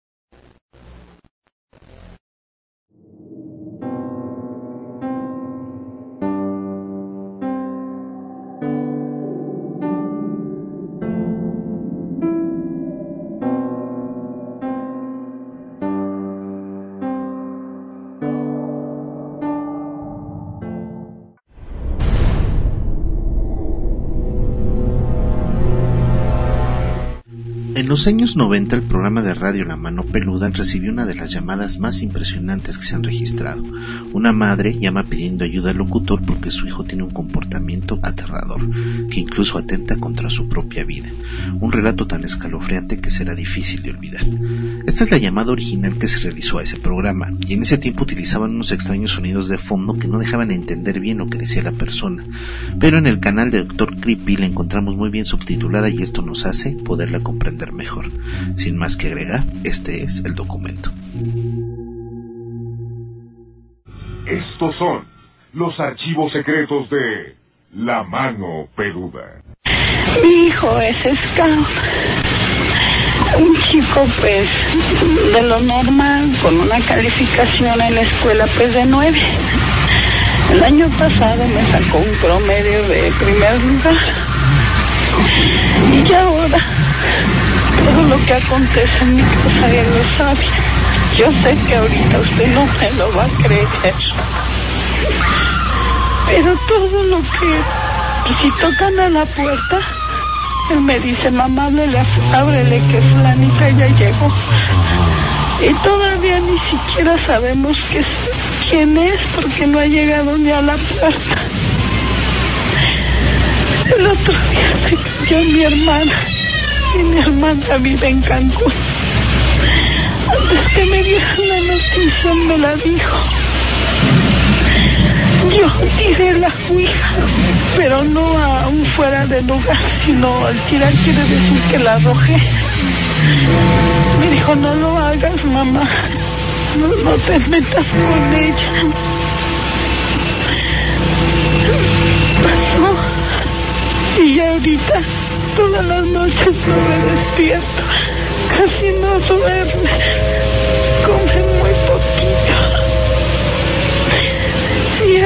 decías, mi hermano, también tuve otro problema.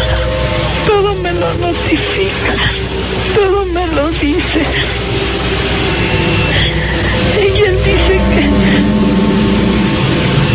que no me meta yo con esa tabla, esa tabla no es un pedazo de madera, pero ya no es igual.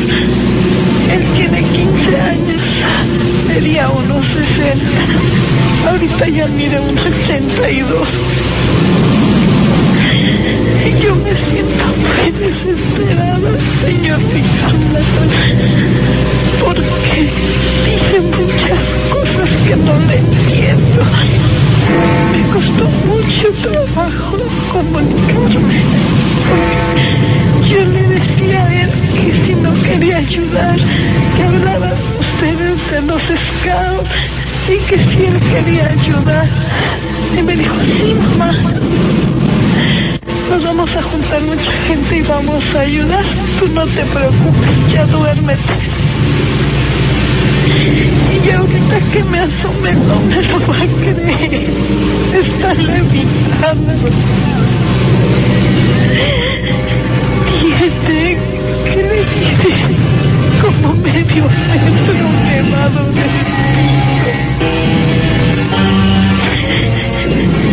Y no importa que hagan ruidos ni nada. Ella me dijo que eso ni lo ve, ni lo oye, ni lo siente. Si hay que me pueda decir a dónde acudir. O sea que en este momento le está levitando. Mire, él está acostado y está levantado medio metro de su cama. Sé que no me lo cree. Yo sé que nadie me lo cree. Solamente yo que vivo con él. Y que lo estoy viendo. Y no sabe usted nervios que se sienten. No sabe uno si correr, si rezar. Yo ya no sé qué hacer.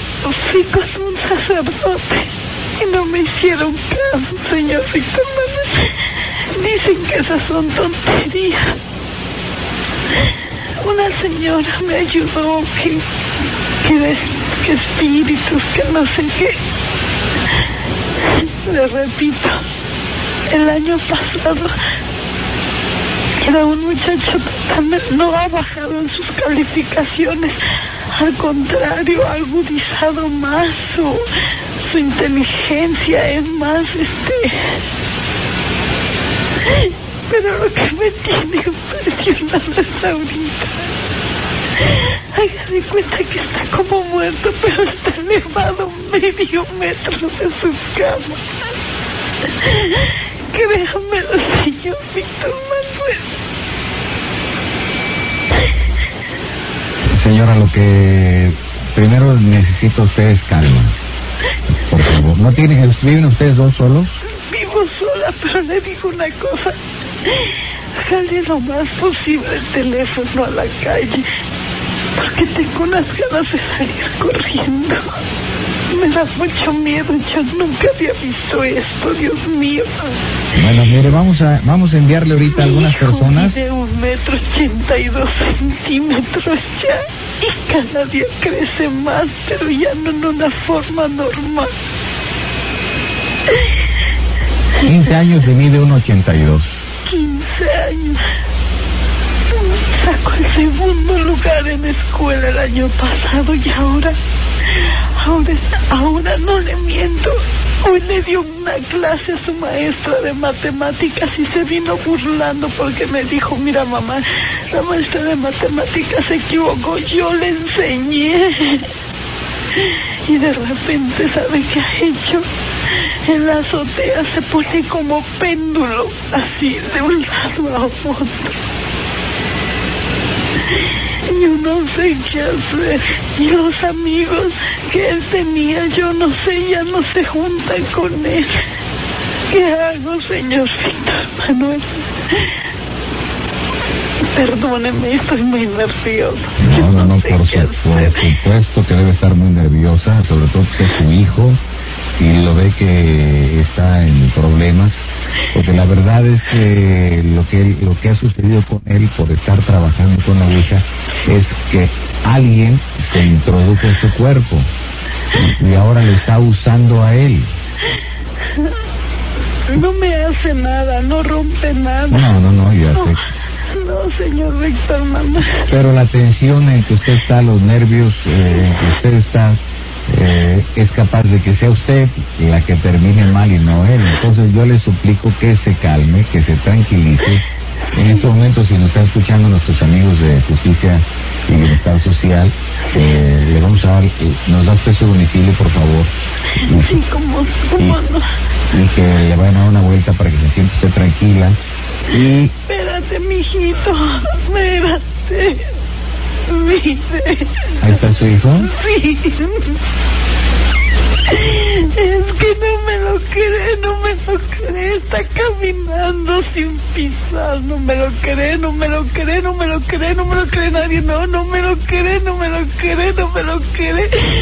No me lo va a creer nadie, nadie, nadie. Esto no me lo cree nadie, Dios Señora, mío. tranquila. Dios mío, Dios mío, Dios mío, no me lo cree esto nadie, nadie, nadie. ¿Qué hago, señorcito Manuel? ¿Qué hago, señorcito Manuel?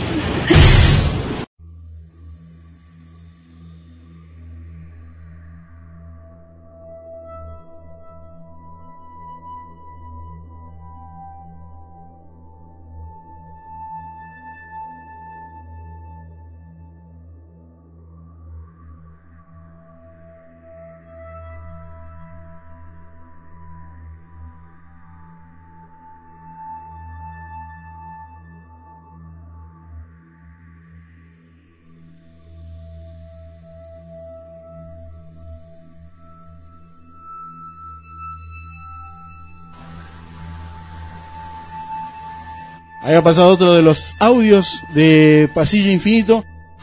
Un canal de YouTube que a estas alturas eh, se ha ganado la gran mayoría de la, de la audiencia, si se puede decir así, o que suscriptores, mejor dicho. Eh, suscriptores que perdió, calculo yo, eh, en un gran porcentaje Dross y otro gran porcentaje que no he vuelto a visto actividad en el canal de La Habitación Oscura. Ajá. La habitación oscura, y después está Relatos de la Medianoche, que es otro de los canales grosos que hay, eh, que cuenta relatos.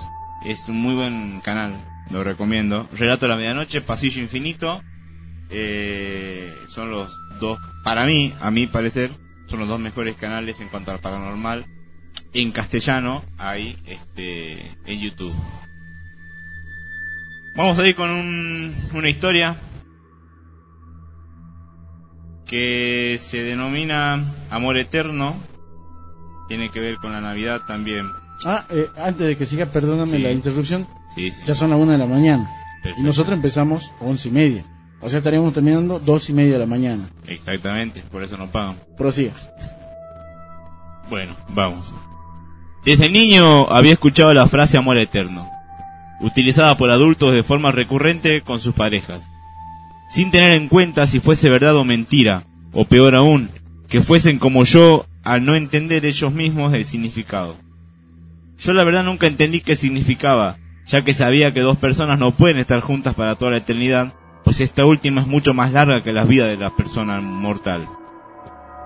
Año más tarde, Dentro de poco habría cumplido los dos años con mi novia, Carmen.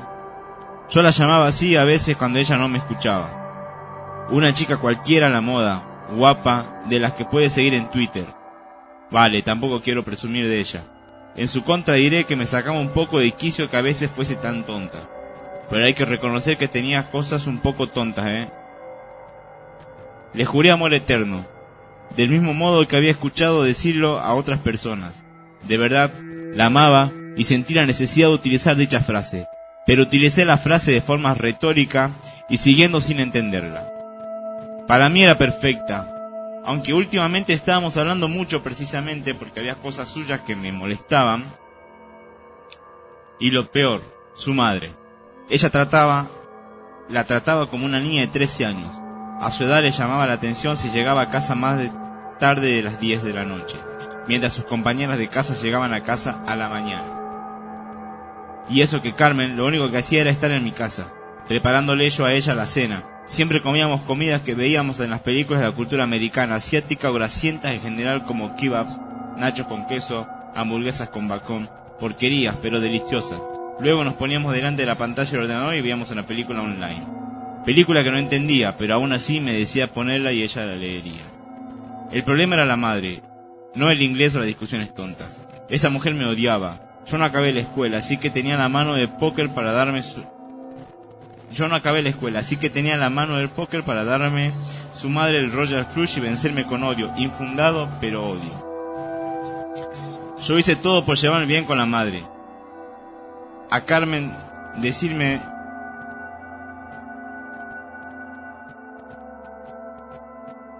Es una traducción. Sí. Eh, cogí la laptop, abrí la aplicación de la webcam y comencé a grabar. Comencé a hablar de la cámara para la madre, cómo tenerla frente a frente. Hablé de lo que quiero a su hija, de lo equivocada que estaba al juzgarme sin conocerme, porque yo era un chico maduro que la quería de verdad y que sabía ver los estúpidos que eran el 90% de tipos allá afuera. Palabras que podrían cautivar a un negativista que encima es gótico, dark punk, emo, nihilista. Pero no funcionó. Sigo odiando sin sentido ni motivo, haciendo la vida imposible a su hija por salir conmigo y cocinar, ver películas, salir a pasear, comer restaurante chino, acompañarla con la moto que compré precisamente para evitar que tomara el bus de la noche. Como pueden ver, no soy el mejor escritor, pero sí el mejor novio. La quise, la quiero como a nadie he querido en el mundo antes, y seguiría con ella, pero la madre convertía a Carmen en una chica distinta, la entristecía, la convertía más sensible, menos feliz, más depresiva, y empezamos a chocar más que nunca. Ya no eran peleas, eran escenas que perfectamente podrían aparecer en una película. Lo último fue que su madre me hacía magia negra, pagando a gurús para que me hechizaran, y todo me saliese mal. Así que no solo mala madre, pero también era ignorante, pagando con el dinero de la pensión de la alimentación de su hija, y encima creyendo en estas estupideces. Ah, que no es normal, no, no lo es. Carmen y yo éramos felices. Su padre era peor que su madre y la abandonó cuando era pequeña, por lo cual sufrió mucho. Actualmente vive en casa de sus padres, por desgracia. Yo trabajaba en la playa en un pequeño bar, sabía idiomas, así que no me fue difícil conseguir trabajo. Mis jefes eran a veces simpáticos, pero su hija pequeña, pura simpatía. Normal, normal, tenía dos años. Era su cumpleaños y sin tener por qué, Carmen y yo tuvimos un detalle con ella. Le compramos una camiseta de Sara Baby y yo pedí unas tachuelas de punk doradas y plateadas por eBay. Tipo camiseta negra que llevaría Katy Perry. Como tan de moda estaban ahora. Sería la niña más a la moda de la, de la clase de infancia. Pues la madre de mi chica no me permitió que su hija acudiese al evento. El cumpleaños de una niña de dos años que además adoraba a Carmen de cada vez que venía a recogerme a la salida del trabajo. Ella le puso las tachuelas a la camiseta de la niña pero la madre llenó la pequeña camisetita de pegamento super glue, arrugándola toda y haciendo que todo se pagara y destrozara. Todas estas cosas se podían evitar.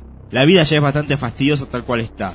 Podemos morir cualquier día en el auto o de una enfermedad, contraer cáncer o no, tener que sufrir una en nuestra familia, recortes en sanidad y educación, risas y políticos, deudas, y falta de dinero para una casa o un iPhone 4. Pero no, la gente aún así no quiere simplificar un poco más la vida y así poder disfrutarlo un tanto más y yo no aguanté más. Al próximo día, cuando Carmen vino a casa, le dije que no podía seguir más así, que la quería, pero no aguantaba más, que no podía ver cómo el chico que más había hecho por ella tuviese aún que sufrir este lío de cosas, si prácticamente miraba más por ella que por su propia madre.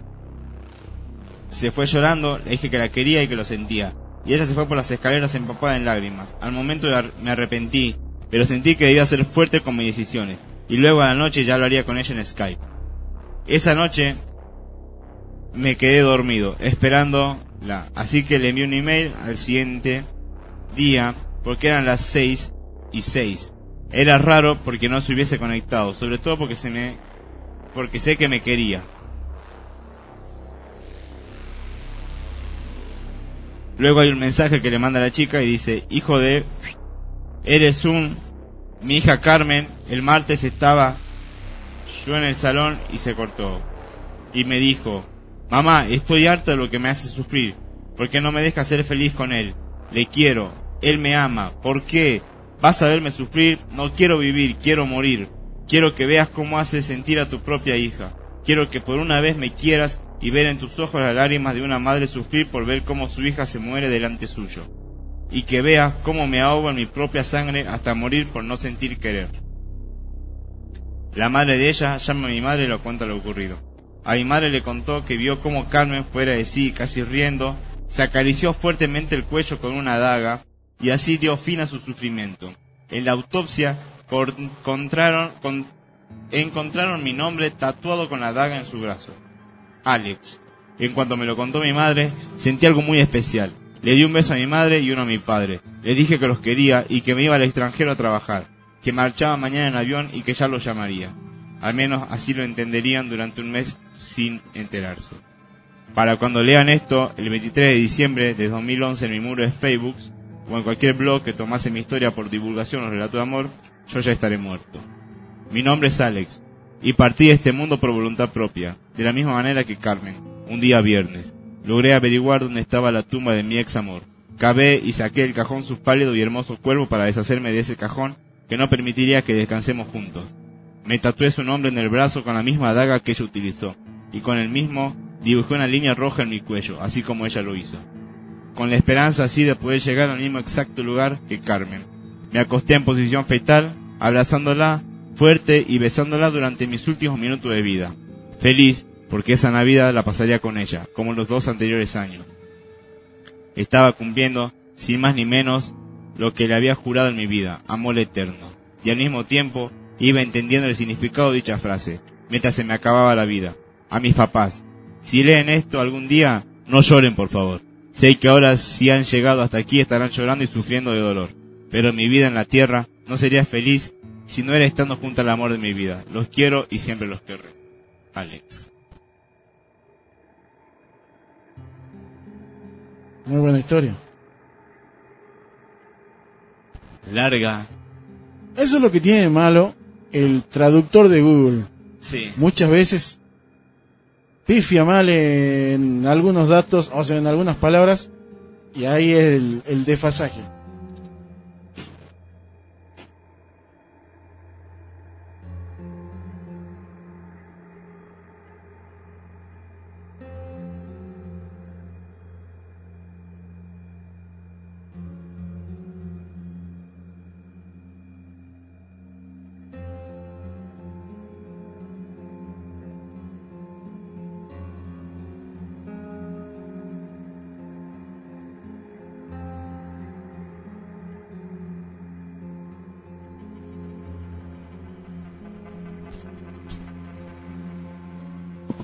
Pero es una historia que no, no, no le tenía mucha fe al principio. Y al finalizar la historia se pone Interesante, sí. interesante. Eh, el desenlace es lo mejor. Saludos para Rocío. Recién se está enganchando el programa, se perdió los dos audios anteriores, Lo siento. pero ya la gente que pedía relatos fuertes lo tuvieron. Hay más de uno que está mandando mensajes que se asustaron mal. Eh, pero bueno, en la medida de lo posible, en algún otro momento, porque sería un especial ya por algún aniversario, podríamos estar repitiendo esta clase de audios. Eh, ¿Qué quedaría por hacer el, el- al, al viernes que viene? No un especial, pero sí un repaso por varios de los puntos que Un nosotros repaso de los mejores temas que tocamos. y por uno de los puntos más álgidos, si se quiere, que tuvimos dentro del programa. La casa. La casa, el momento en el que estuvimos hablando, cuando hubo interferencia, algo que no volvió a pasar. Porque, no, porque no hablamos enteramente de la casa. Estábamos recién Eso empezando pasó. con el tema. Claro, eh, creo que fue. No, y recién empezamos con el programa. Bueno, y si te acordás, recién estábamos empezando a tocar el tema, o sea, a hacer esta suposición de que, o sea, estábamos teorizando de que podría haber una especie de portal abierto después del, del, del ritual que se hizo ahí. Sí, fue algo que pasó eh, en ese momento que nunca en ningún otro programa nos pasó. Sí. Fue una interferencia de radio. Pero en ningún otro programa nos pasó. Y fue justamente Y fue el programa creo que con más este intensidad dentro de la radio. Que la sentíamos nosotros. y éramos solamente nosotros dos. Tres. Estaba Martín, creo. No, éramos nosotros dos.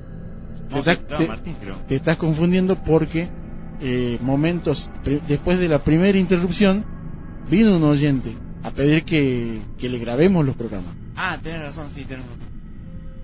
O sea, después de la primera interrupción vino el oyente y después, retomando la charla, se vuelve a dar la segunda interrupción que después... eh, ah, no, sí, estaba... Martín llegó más tarde. Pero tenía un, un asunto familiar, si yo mal no recuerdo. Claro. Sí, me acuerdo que estaba Martín, porque escuchamos los tres Sí, cómo y- se interrumpía Y después, todo. o sea, cerca del final del programa, vino el director de la emisora. Claro, Estaba Martín. claro.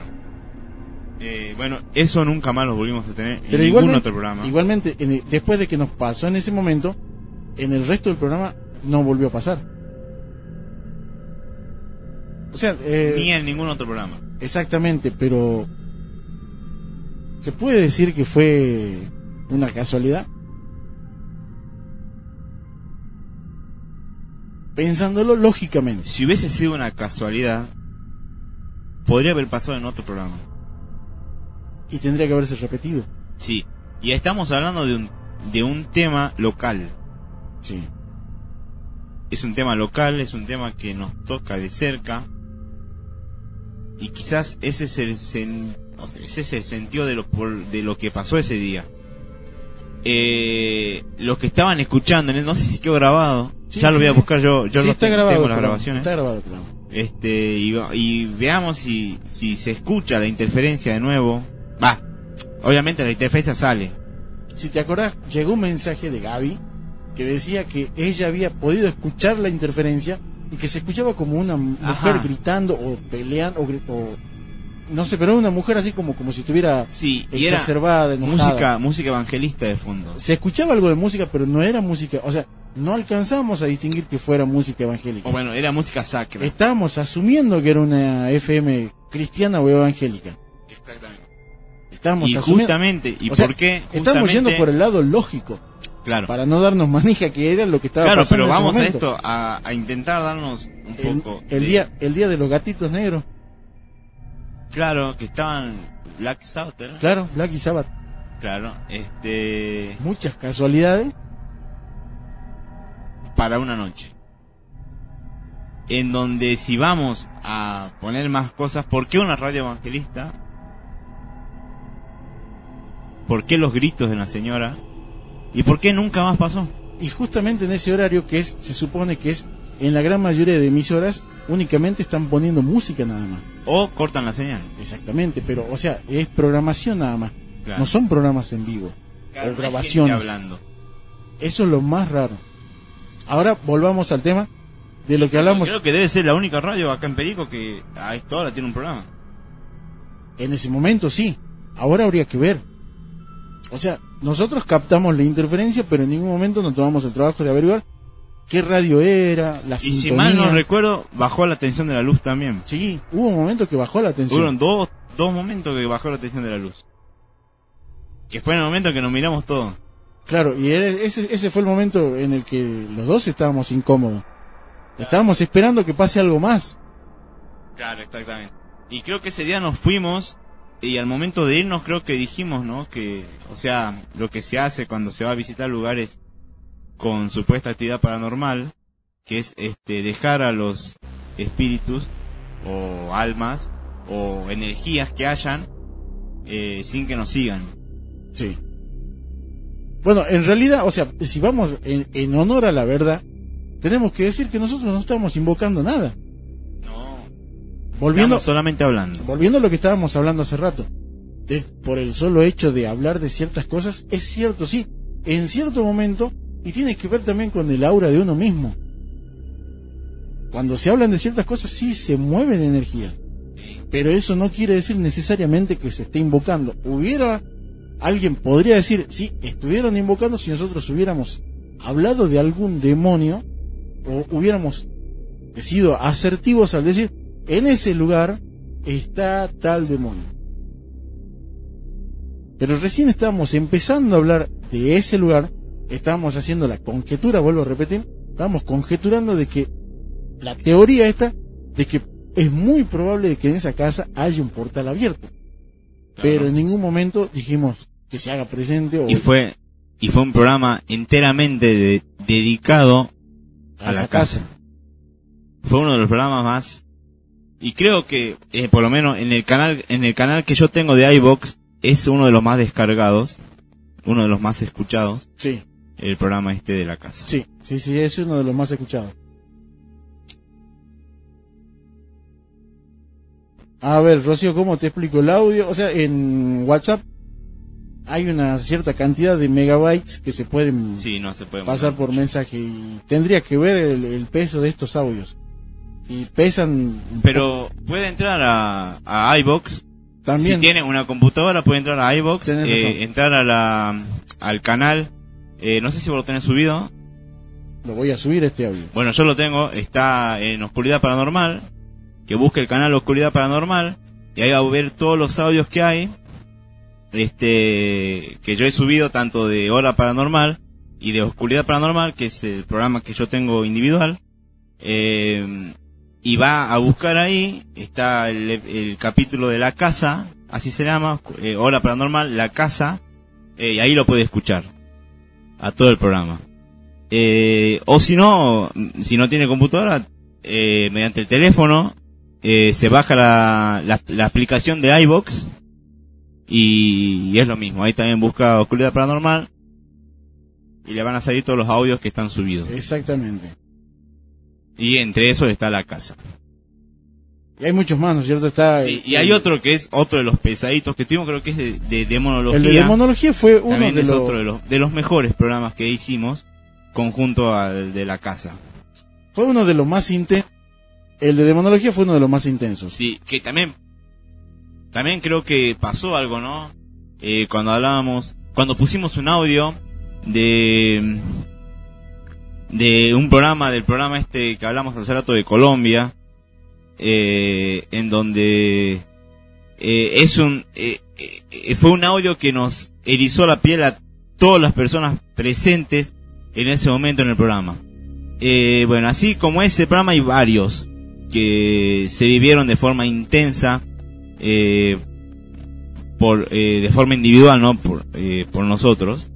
Y son dignos de volver a ser escuchados y de quizás en el último programa del año hacer un repaso y cortar estas, estas, estas partecitas de estos programas y pasarlas de nuevo, en donde hubo, si se quiere llamar, si queremos seguir en esta temática, hubo cierta actividad paranormal dentro de la radio, en, don- en la cual estuvimos presentes, eh, lo vimos, no que lo vimos, lo sentimos, sentimos las interferencias, sentimos eh, la baja tensión de las luces y sentimos el, el escalofrío eh, el escalofrío que caracteriza a estas energías negativas eh, en cuanto a lo paranormal.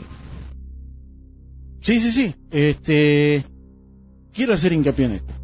Eh, en esta, no sé si teoría, pero vendría a ser una especie de dicho popular en el que cuando se hablan de ciertos temas se están este, invocando. Es O sea, mejor no hablar de ciertas cosas. es este una de las cosas que eh, hay mucha gente que me, me ha dicho, sobre todo eh, chicos, que hablaban de que sus padres o madres le decían, no, no escuches ese programa porque es como que los estás llamando. Y es totalmente erróneo. Repito, estábamos hablando hace rato sobre las invocaciones.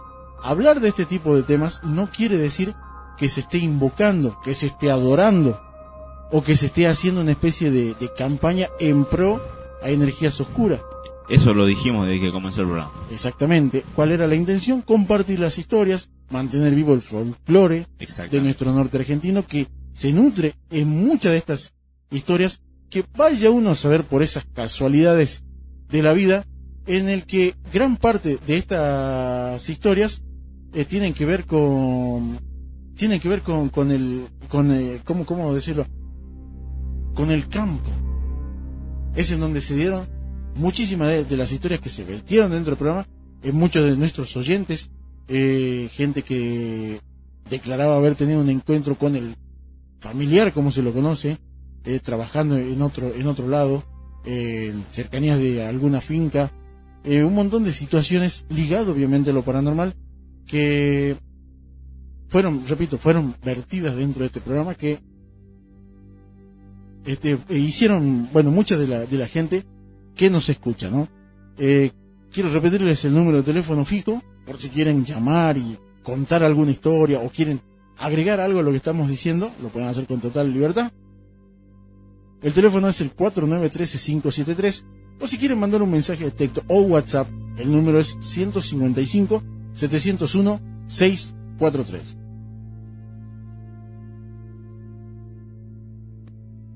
Pero obviamente vamos a seguir con estas historias y vamos a seguir este hasta las dos y media, les le repito, en base a que hemos, hemos empezado tarde el programa, ¿no? Pero bueno, vamos con 10 curiosidades espeluznantes sobre la Ouija, en la colación del tema que estábamos hablando. A todas las personas de la generación de los 90 les sonará una gran cantidad de juegos de mesa que se usaban en familia o entre amigos para pasar un buen rato de diversión. Serpientes y escaleras, los numerosos juegos de cartas, el Monopoly, la lotería, el turista, la oca y muchos, muchos más. Cuando los teléfonos celulares no eran tan famosos y el Internet prácticamente no era accesible para todo el mundo, esto era lo más divertido del mundo. No obstante, también le sonará otro juego de mesa bastante distinto y ciertamente terrorífico. Sí, estamos hablando de la famosa Ouija. En su interior se esconden miles de historias de terror, algunas son simples supersticiones y otras, en base a muchísimos testimonios, parecen poner los pelos de punta. Un instrumento cuyo objetivo es poder conectar con las almas del más allá. Puede estar bien, pero si a través de esa puerta se consigue traer algo mucho, pero mucho peor, ya no es tan bueno. La Ouija se inventó en el auge del espiritismo, un fenómeno muy popular que se originó en el occidente en la última, en la última mitad del siglo XIX después de la publicación del libro de los espíritus.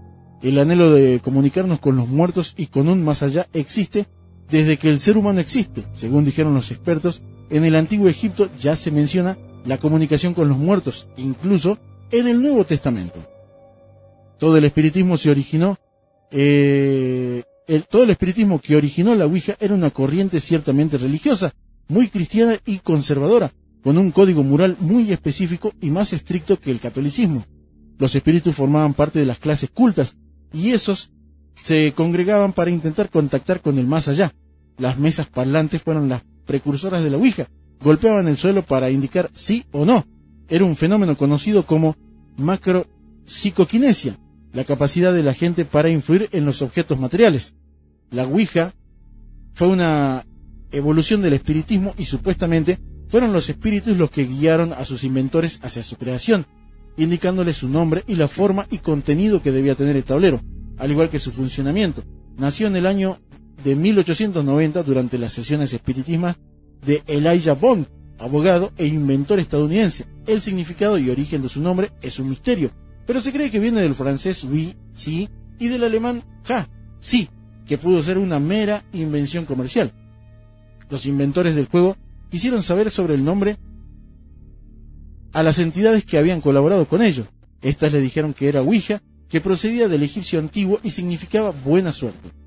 Pero también podía ser mentira, ya que se cree que la medium de aquella sesión que inspiró en un broche, se inspiró en un broche que había conseguido precisamente en Egipto con la imagen de una diosa llamada Huida. Bond patentó después la idea y convirtió, y convirtió en un juego muy vendido en todo el mundo, especialmente en los Estados Unidos, cuando lo dieron a conocer, aseguraron que venía del antiguo Egipto, igual que el nombre. ¿Son reales los fenómenos producidos por la Ouija? Hay un grupo que dice que no se mueve nada y otros que dicen que sí, pero por causas diferentes. A los primeros no se les hace caso porque el fenómeno existe, otra cosa es su origen. Los segundos se pueden dividir en otros dos, los que creen que es algo del más allá quien mueve el vaso y los que apuntan a alguien vivo que participa. ¿Quién tiene la razón aquí? Es complicado de decir que todo porque este campo es bastante extenso. Las personas que piensan son los propios participantes que son los que mueven el vaso. Siempre acusan a... Siempre acusan de ser una vulgar mentira, pero también se encuentra la teoría ideomotora. Esto destaca que los, eh, que los Las pulsiones inconscientes de la teoría de las mesas parlantes que se activan con el subconsciente se manifiestan. Según decía el psiquiatra Carl Gustav Jung, pensaba que era una forma de contacto con nosotros mismos lo que no queremos decir o hacer, una especie de instrumento terapéutica que nos autoengaña para que simule que son los espíritus, aunque en realidad somos nosotros mismos. Existe otra explicación que ofrece la parapsicología, en la que interviene la impregnación psíquica. En un lugar que ha tenido lugar algo terrible, después aparecen salidas o emerge alguna energía que encuentra a una persona que se transforma en el canal. Los escépticos aseguran que no hay prueba alguna o un simple estudio realizado que haya arrojado un resultado fiable. Algunos admiten que la mayor parte de los mediums son unos estafadores que quieren aprovecharse de los demás, aunque también hay personas honradas en las que sí se puede confiar. Practicar la Ouija siempre conlleva una serie de peligros y los adolescentes, en la mayoría de ocasiones, son los que siempre se atreven, quizás porque no temen a la muerte y deciden hacerlo como reto. Siempre nos hacemos la misma pregunta. ¿Y si el espíritu que acude es malo? ¡Qué casualidad! que casi siempre es de índole malévola, señalaron algunos expertos.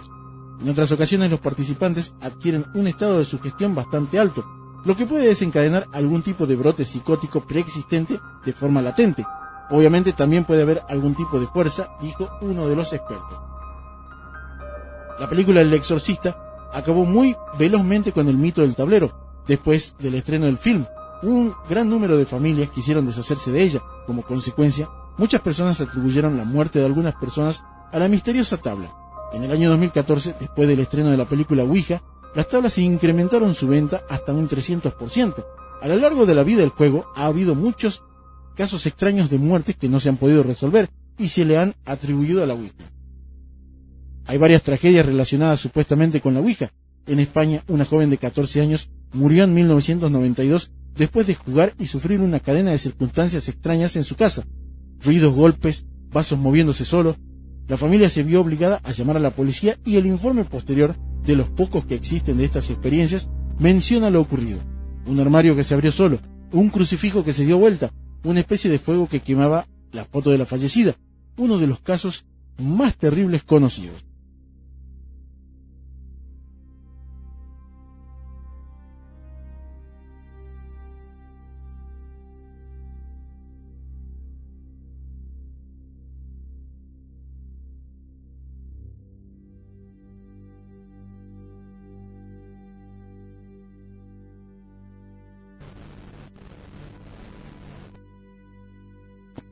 Bien, siguiendo con esta trama de relatos,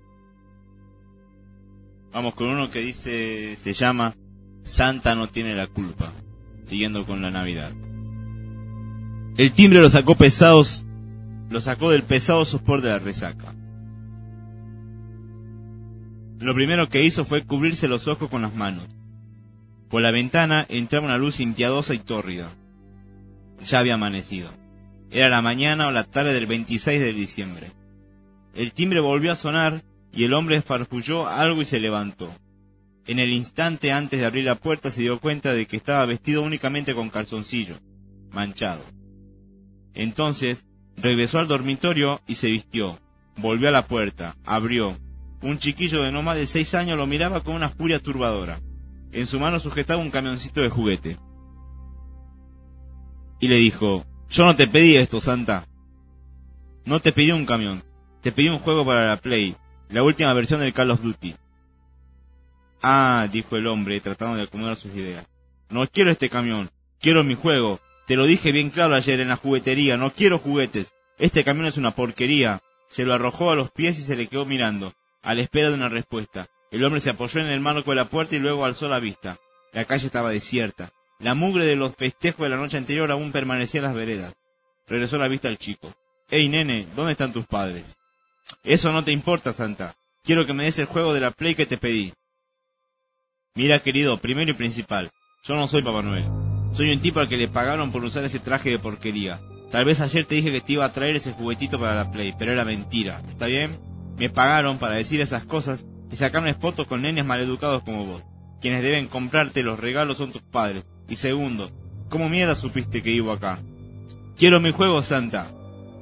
Llamaré a la policía para que te lleve con tus padres, pendejo. Cerró la puerta y llamó al número de la policía, pero nadie atendió. El hombre maldijo en voz alta. En la comisaría debían estar todos borrachos. Regresó a la puerta y antes de abrir recogió el camión que había quedado en el piso. Y dijo, Mirá, nene. Pero se interrumpió. Dos chicos más se habían sumado al primero. Uno sostenía un caballito de juguete, el otro un tanque de guerra del tamaño de una caja de zapatos. Estos no son los juguetes que pedimos, Santa, dijeron los niños a coro. El hombre cerró la puerta. Algo se estaba saliendo de los límites de la normalidad. ¿Acaso por fin la bebida lo habría vuelto loco? Regresó al teléfono y volvió a llamar a la policía. Pero de nuevo nadie le contestó. Se acercó a la ventana y miró. Ahora había al menos 10 o 12 chicos frente a su puerta, todos sosteniendo distintos juguetes, desde pelota hasta libros infantiles, pasando por mesitas de maderas y triciclos de plástico. El hombre abrió la ventana y de inmediato los chicos gritaron a la vista hacia él. Miren, queridos, no sé qué mierda se pensaron que soy, pero se equivocaron, gritó el hombre. El corazón le latía a un ritmo acelerado. Sentía la boca pastosa y seca, un poco por el miedo, pero sobre todo por la resaca.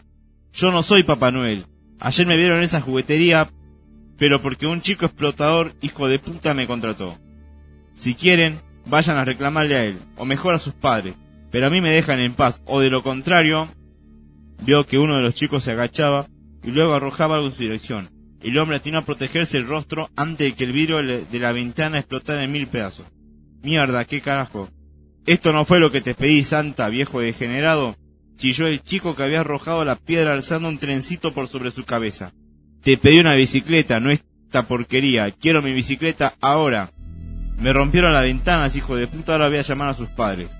¿Me escucharon? Ahora mismo voy a... Y más piedras comenzaron a volar por los aires.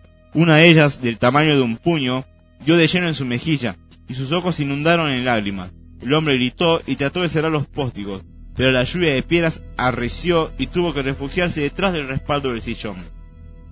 Y en ese momento, los chicos comenzaron a entrar por la ventana. Algunos se cortaban con los vidrios, pero igual seguían adelante. Parecían enardecidos. El hombre salió de su improvisado refugio y atacó al primero que se le acercó. Lo, lo derribó de un puñetazo, y luego hizo lo mismo con el segundo. Estaba a punto de hacerse cargo del tercero cuando sintió que algo duro y pesado se le hundía en la frente. Otra piedra. El hombre sintió que la sangre le corría caliente por la cara, y luego se desmayó. Se despertó preso de un dolor inconmensurable en el estómago. Trató de aferrárselo con las manos, pero no pudo. Se les habían atado al respaldo de la cama. Alzó la cabeza. Los chicos lo rodeaban. La habitación estaba en penumbra. Los ojos del chico brillaban como los del gato. El hombre volvió a sentir aquel agudísimo y, bajo la y bajó la vista hacia su panza. Los chicos le habían abierto la carne. Metían sus manitos dentro del estómago y apretujaban y amasaban sus tripas, como revolviendo un guisado. El hombre se sintió a punto de desmayar otra vez. ¿Dónde están nuestros putos juguetes, Santa? lo dijeron a coro. No lo sé, gritó el hombre, escupiendo un espumarajo de sangre. Ya le dije, yo no soy Santa, mierda. Su cuerpo se convulsionó y sus ojos se pusieron en blanco. Segundos después, el hombre expiró. Expiró. No, no es Santa. Suspiró el chico que quería jugar de Carlos Duty. Retiró sus manos de la barriga abierta del hombre y las limpió en las sábanas paspestosas. ¿Quién es el siguiente? Otro de los chicos, el del trencito eléctrico, consultó un papel. Vive en la calle San Juan, al 1200. Lo vimos ayer en el centro comercial del este. Tal vez sea él. Sí, dijo el chico del Carlos Duty, y sus ojos brillaron aún más. Tarde o temprano encontraremos al verdadero Santa, y entonces tendrá que, darnos los juguetes que pedimos. Sí, gritaron con entusiasmo los otros chicos. Aplaudieron y y dieron pequeños saltitos de alegría. Recogieron sus, juguetes y se marcharon del lugar. Media hora después, un hombre flaco, que acababa de despertarse de la siesta, abrió la puerta a un chico menudo que sostenía con sus manos un camioncito de juguete.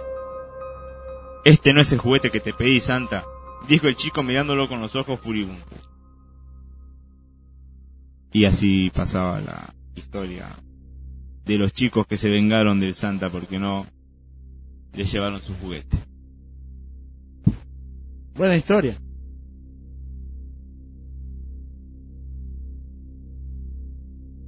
Bueno, conociendo un poco más el lado B de la Navidad. Esto no quiere decir tampoco que vamos a estar, este, estamos haciendo campaña en contra de la Navidad, ¿no?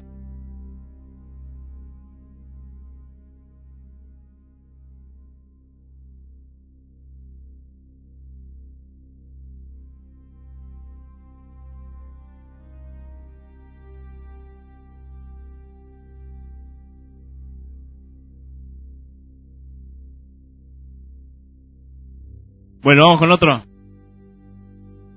Vamos. Este se llama Terror en Navidad.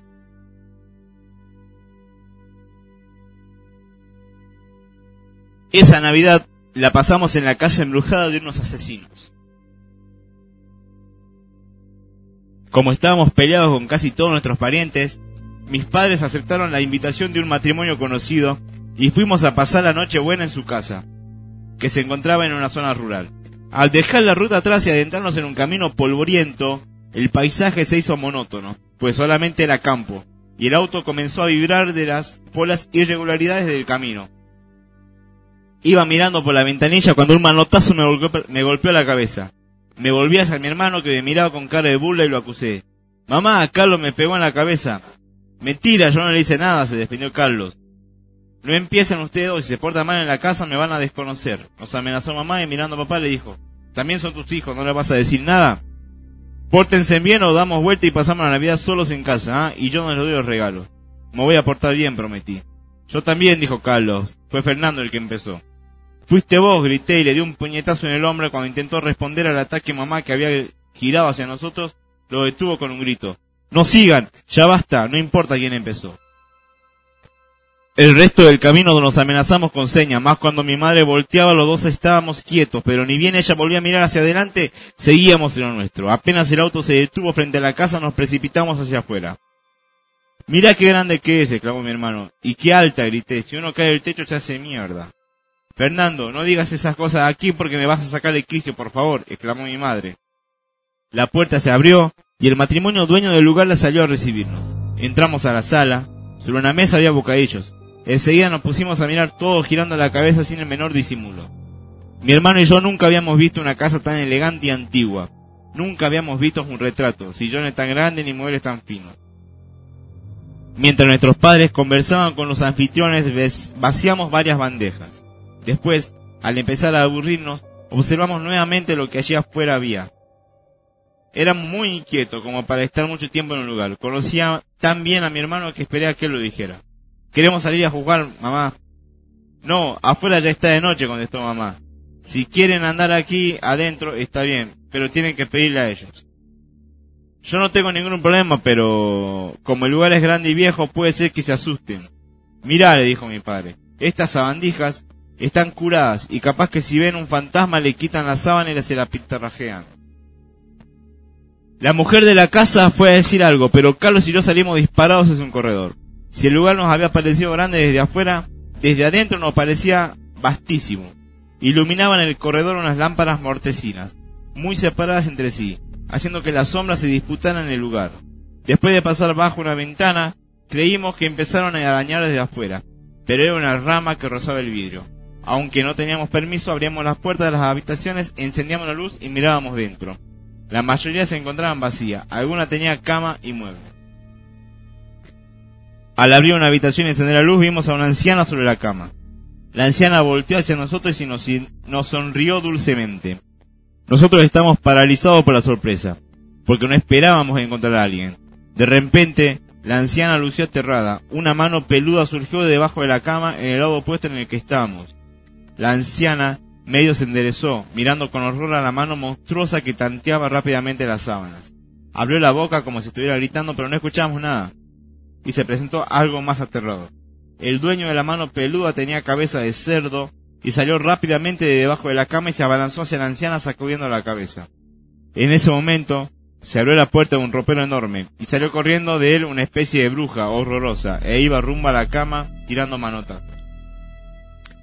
Ante tanto terror, la anciana se llevó las manos al pecho y quedó con la boca abierta y los ojos grandes tiesa. Entonces, el monstruo con cabeza de cerdo le tanteó el cuello, miró a la bruja y se apartó del cuerpo de la pobre anciana. Después se sacó la cabeza, más bien se quitó la máscara que llevaba, y no era otro que el actual dueño de la casa. Y cuando la bruja se desenmascaró, era la mujer. Repentinamente, toda aquella escena en terror desapareció ante nuestros ojos y la, y la habitación estaba vacía. Llegamos corriendo a la sala donde estaban nuestros padres y tuvimos que mentir que jugábamos una carrera. Con Carlos entendimos solo con una mirada. No íbamos a contar lo que vimos. Todavía faltaba la cena y prometía ser buena. Durante la cena, Los anfitriones mencionaron que la casa antes era de su tía, la que desafortunadamente había muerto de un ataque al corazón.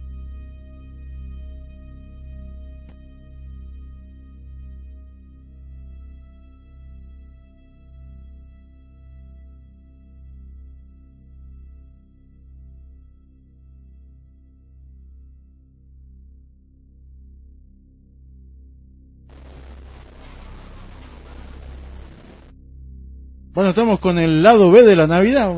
Ni siquiera lo propusimos al tema, pero salió. Este, repito, el número de la emisora es el 4913573.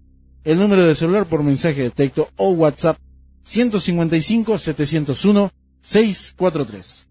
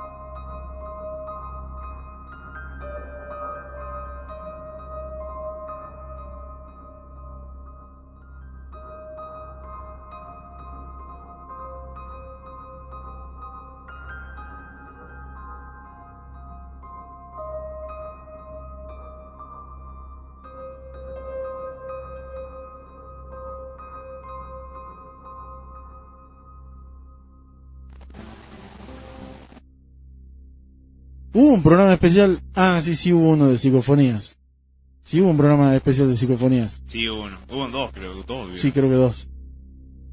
El que quedó inconcluso era de monología. Claro. Y bruja. Brujas también.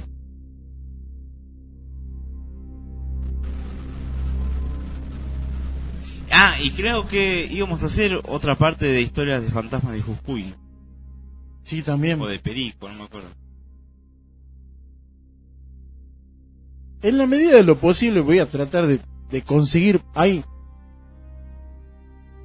Hay gente, repito, es algo que se está haciendo una especie de latiguillo del programa. Hay gente que cuando se entera que haces un programa que tiene que ver con lo paranormal, te empiezan a contar cosas que ya sea que le pasaron a ellos, a algún familiar, a algún amigo, pero no se animan a hacerlo con un micrófono de por medio.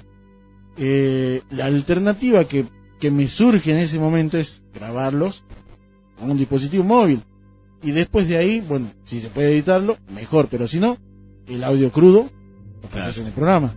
Eh, una de las cosas que me estuvieron contando en estos días eh, fue de una persona que, bueno, se quedó fuera de horario en su trabajo eh, y siempre, o sea, en ese, en su lugar de trabajo, la radio que tienen siempre está sintonizando a esta emisora. Bueno, en un momento dado, esta persona dice, bueno, en un momento se, como que se cortó la música y arrancó la cortina que tienen ustedes de Hora Paranormal y empezaste a hablar vos, después tu amigo, y me gustó el programa. O sea, no sabía que, que había un programa dedicado a esto. Y ahí empieza a correr la bola, ¿viste? Porque se, uno, se entera uno y después ya son dos, tres, pero vendría a ser la, la, la cuenta pendiente que tenemos en el programa, es... Son muchos los que escuchan el programa. Estaría bueno hacer un programa reuniendo un par de personas, eh, oyentes, eh, acá a la mesa. Por eso, por eso digo, eh, esa es la cuenta pendiente que tenemos nosotros, porque nosotros lo único que hacemos es reproducir las historias que nos cuentan a nosotros. Claro. Pero sería más bueno y tendría mucho más contenido si viene la gente que nos cuenta esa historia, vienen al programa y las cuentan ellos mismos. Claro. Incluso, bueno, vamos, saludos a un amigo, a Gaby, a Gabriel, que nos está escuchando, eh, que vino un par de veces a contar sus historias. Sí, sí, sí. sí. Así que saludo, Gaby, que está escuchando y bueno, va, me imagino que en el futuro va a venir en algún otro programa. Eh, así que acá lo estamos esperando, ¿no? Para seguir escuchando historias que nos cuenta. ¿Te acuerdas que nos colgamos hasta las 3 de la mañana? Sí, una vez sí nos quedamos hasta tarde. También eh, había gente que nos invitaba a ir a ciertos lugares. Exacto. Bueno, si pueden repetir la invitación, eh, a corto plazo se puede dar una especie de investigación de campo, ya sea en horario nocturno o por la tarde, pero eh, está la intención de hacer ese recorrido y tratar de, de recopilar ¿no? algo de información, o si se puede alguna prueba, eh, mucho mejor. Claro. Bueno, dice eh, Gabriel me está escribiendo, dice que ya se va a venir para la radio. Hoy no, pero ya va a haber alguna otra Y ocasión bueno, en que venga. eh, le hacemos extensiva entonces la invitación para el viernes que viene, que será el último programa del año, que podría ser una, una, una edición especial y Exactamente. tratando de traer a varios de, de los Sí, oyentes. Exactamente. Si puede, Gaby, confirmarnos la visita para el viernes, me decís ahora por mensaje. Vamos a tratar de hacer algo especial el viernes, ya que es el último programa del año. Bueno, va a estar Martín, que va a estar en condiciones de hablar, Sí. me imagino. Eh, vamos a traerlo a, Jairo, a Jairo también, que tiene bastantes historias por contar. Eh, bueno, a la gente que esté interesada en contar alguna historia, eh, que se acerque al- a, a la emisora. ahí está Jairo también manda mensaje, dice que él también viene, confirmado para el viernes que viene.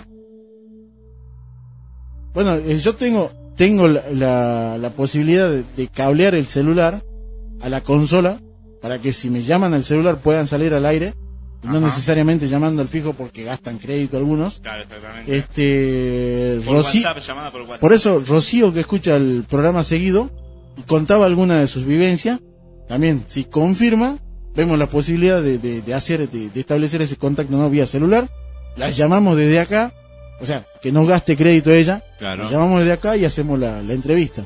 Exactamente. O sea, si estás escuchando Rocío, eh, confirma y podemos hacer la llamada. Si está escuchando Jazmín, también, porque su papá Darío tiene un par de historias. Bueno, acá, bueno, saliendo de esto, Confirmando Eh, y llamamos. me está contando Gabriel. Dice, ¿no? Que un amigo remisero le contó a él que por la bajada para entrar a Perico se le cruzó una mujer vestida de blanco de forma de vestida de azafata y eran como las 4 a.m. y que cuando vio para atrás no había nadie. La entraba a Perico en la bajada. La curva cerrada esa. La curva. Debe ser.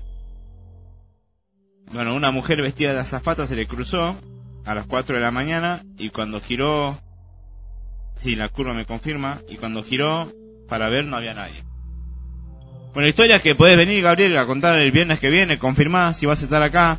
Recordemos que, bueno, eh, quizás por el motivo de laburo no pueda venir, pero bueno, si puede venir de 10, así hacemos un programa entre todos, entre los oyentes, entre nosotros, eh, y quizás dure más el programa porque Lo podemos hacer un poquito más extenso. claro porque va a venir más gente va a haber más historias Exactamente. eh, Podemos tener tiempo para hacer una especie de entrevista. claro a la gente que quería historias heavy también podría venir a contar historias heavy O los llamamos por teléfono. exactamente O sea, lo único que tienen que hacer es confirmar. claro Eh, porque eh, el que, concretamente, el que pedía historias heavy, yo sé que su papá tiene un par de historias para contar y su mamá también. Tranquilamente podrían estar saliendo del programa. Ya dependería de ellos decir su nombre. claro Eso, eso, eso lo- eh, se, se maneja, se puede, se puede solucionar. Él, o sea, ante la posibilidad de que no quieran dar su nombre. Claro, incluso vamos a ver si hacemos solo una visita a un par de personas eh, que no van a poder venir por condiciones físicas, no hablo de personas de mayor edad. Podríamos grabar historias que tienen y pasarlas acá ese día. Vamos a ver si, va, voy a ver si lo puedo hacer eh, para el viernes. sí. En la medida posible también este uno de los que me estuvo contando historia, este Marcelo, si está escuchando el programa y quiere venir el viernes que viene, también está invitado. Marcelo y su hermano, Marcelito Gutiérrez y su hermano, que tienen varias de estas historias para compartir, están cordialmente invitados ambos. Exactamente. La persona que quiera puede venir a contar historias y Repito el número de celular, por si hay alguno que, que quiera compartir sus historias con nosotros, es 155-701-643. Lo único que tienen que hacer es decirme su nombre, o, o- o directamente para no hacer mucho mucho ruido, este, avisen que van a venir el viernes que viene y nosotros los estamos esperando. Si quieren ser tan breves como la historia que tienen para contar y nada más. La idea, la idea es que estemos todos juntos y que podamos debatir También. a partir de las historias que cuenten. Exactamente. Y que obviamente van a ser vivencias de ahí, historias que alguien cuente, otro va a decir, "Me- pasó algo similar. Y de ahí van a salir todas estas vivencias y se va a armar un buen programa entre oyentes y Obviamente. Pero bueno, ya está, está hecha la invitación para todos quienes escuchan el programa. Eh, también, bueno, después del programa me voy a tomar la libertad de enviar varios mensajes. Por ahí hay alguno que no, no, no lo pude escuchar al programa ahora, para que sepan de que el viernes que viene están invitados. Si tienen alguna historia ligada a lo paranormal, vengan, la cuenten. Si quieren quedarse un rato más, lo pueden hacer. Si no, cuentan la historia y se van. La intención es compartir las historias ligadas a lo paranormal. Y la idea es quedarse hasta que termine, hacer el programa en conjunto. También, también, en la posibilidad sí. Ahí, ahí- yo creo que ahí se generaría, se generaría muchísimo más ambiente.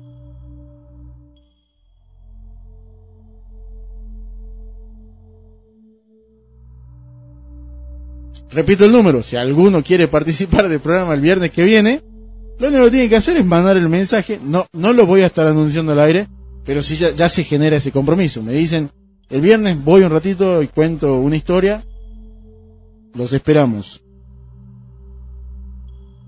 Repito, 155 701 643.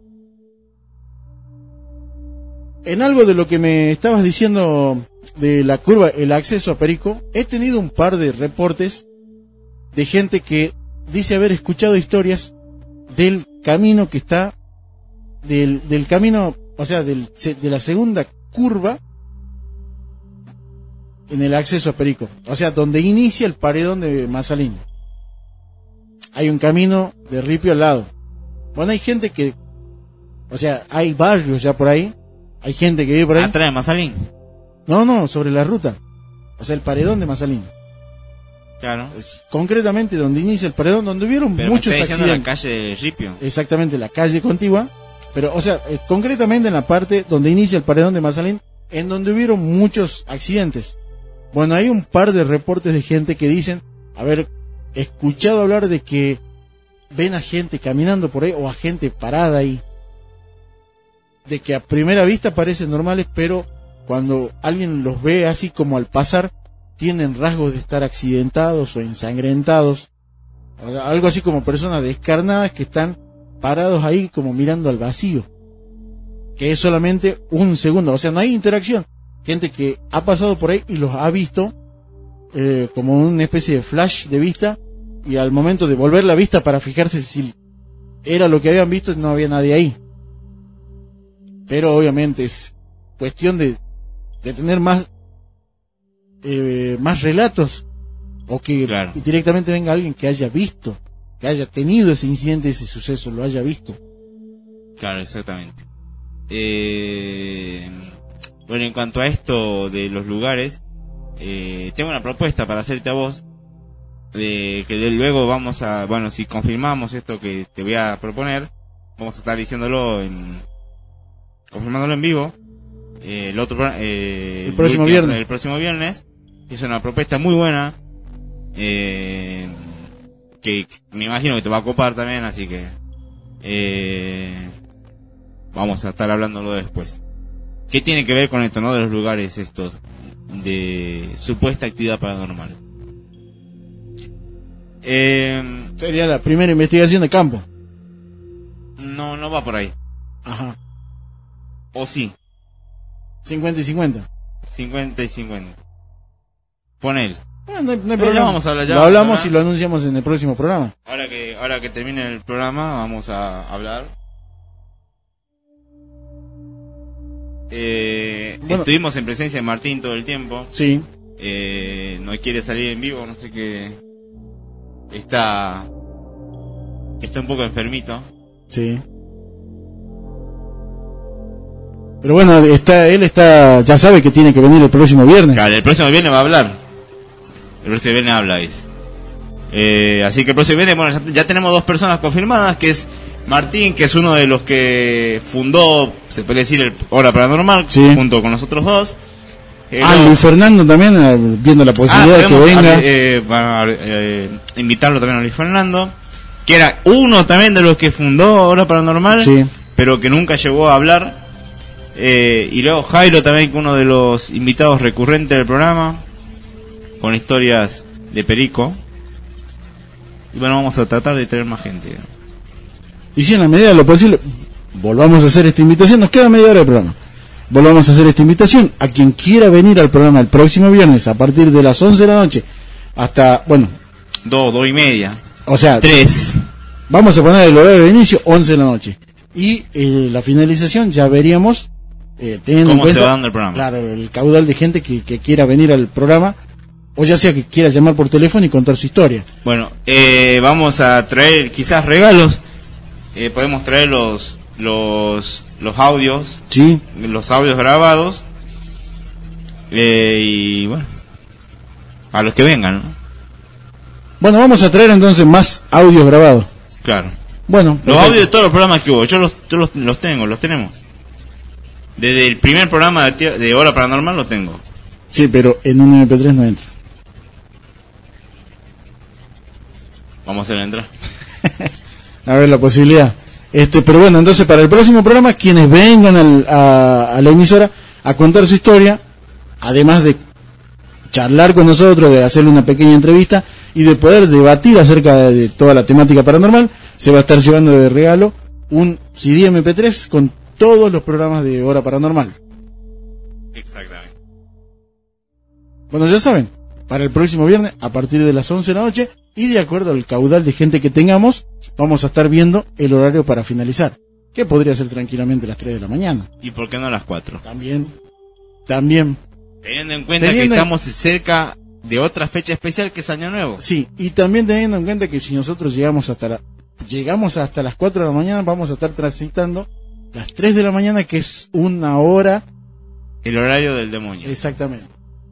Así que podemos, quizás, ¿por qué no? Atravesar algún tipo de problema de baja de tensión, alguna interferencia que haya. Lo que no quiere decir que sea invocación. Exactamente. Son energías. Exactamente. Que también en una es una posibilidad, una energía que quiere comunicarse y quiere trascender. Invitada también. También le podemos ayudar, canalizar para que trascienda. Exactamente. Tampoco quiere decir que seamos expertos en esto, ¿no? Claro, no somos este, exorcistas. Exactamente.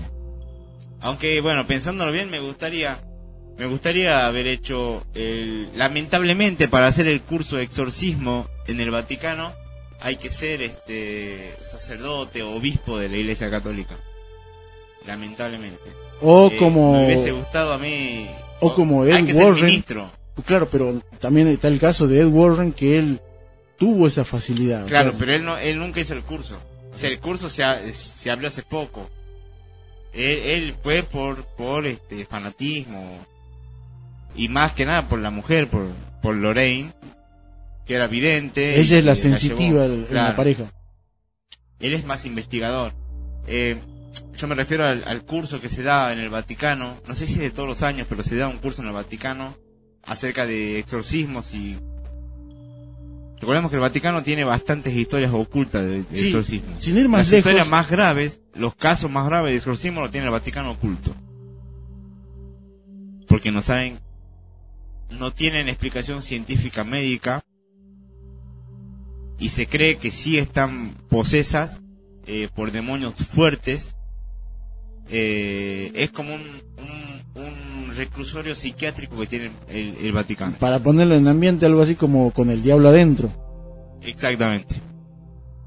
El ya adentro, a pesar de ser una película eh, de ficción, porque no es, no es caso real, eh, cuenta bastantes verdades, como eso, ¿no? El reclusorio psiquiátrico que tiene el Vaticano, eh, a partir de todas estas personas que están posesas por demonios, que son difíciles de sacar.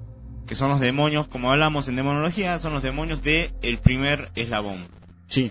Casualmente, en uno de los programas anteriores, eh, he leído una nota que le hicieron a un, a un sacerdote experto en, ex- en exorcismo en el que él mismo hacía hincapié de que no era tan solo un demonio, sino que habían varios y todo de distinta envergadura, por decirlo de alguna manera. Habían de distintos rangos. Estaba el, Sí, son muchos, son muchos. Son muchísimos. Claro, pero, o sea, los, por llamarlo de alguna manera, los más simples son fáciles de expulsar. Sí. Los posesos por demonios archiconocidos como Belcebú ya son, Son palabras, difíciles. palabras mayores. Belcebú, Lucifer. Esas son. No, Behemoth. No, Behemoth es uno de los más fáciles. Behemoth es uno de los que está en el noveno o décimo escalón, creo. Es uno de los más fáciles. Pero está Lilith, está eh, Belcebú, está Lucifer, que esos sí son los más pesaditos para sacar. Son, o sea- Y bueno, eh, el último eslabón es Satanás. Exactamente, pero el- son los demonios más más difíciles de expulsar que en la mayoría de los casos terminan con el fallecimiento del poseído. Exactamente, que es eh, la misión, digamos, del demonio, que es este matar a la creación de, de Dios.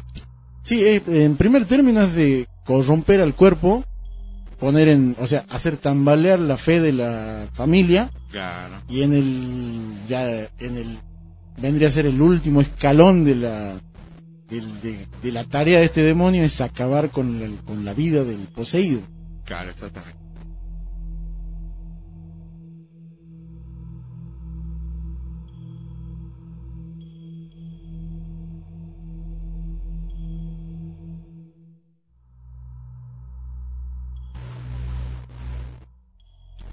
En la medida de lo posible voy a tratar también de comunicarme con una persona que ha sufrido un caso de magia negra, un trabajo que le hicieron a ella para que cuente su historia. Vamos a ver en la medida de lo posible si se, se puede grabar la entrevista. Es material valioso, si puede venir a la emisora mejor, o si de última la podemos llamar. Sería vamos- muy bueno. Vamos a tratar de comunicarnos con gente. Vamos a, voy a ver si puedo comunicarme con eh, los escritores de Historia de Fantasmas de Jujuy. A ver si nos pueden contar algo de cómo se hizo el libro, si, si viene una, una, un- Una nueva entrega. una nueva entrega eh, del, del libro, sería Historia de Fantasmas Jujuy 2 o 3 creo que es. Eh, El primero es Fantasma de Jujuy, no. Historia de Fantasmas Jujuy. El primer libro de Jorge Acame.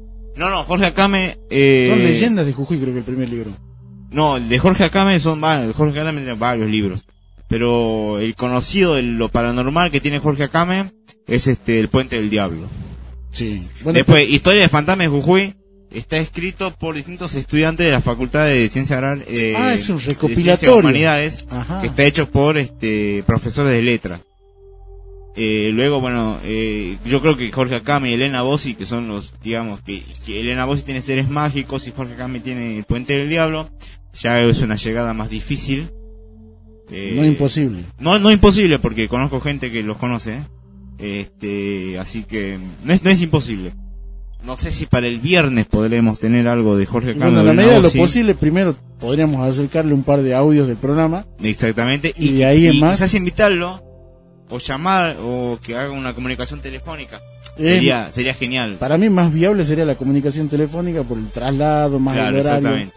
Yo creo que Eh, sería genial porque son personas eh, que saben del tema y que escribieron de este tema. hablan con autoridad. Incluso con las personas que escribieron Historia de Fantasmas de Jujuy, que son otras personas que están este, embebidas en el tema eh, y a las cuales les gusta, ¿no? Claro, y aparte tienen muchísimas más historias que las que no- conocemos nosotros. Que las que salieron publicadas, seguramente hay más. Sí, también hay muchísimas más. Tal vez hay historias más fuertes que a consideración de él no podían salir en el libro. Claro, exactamente.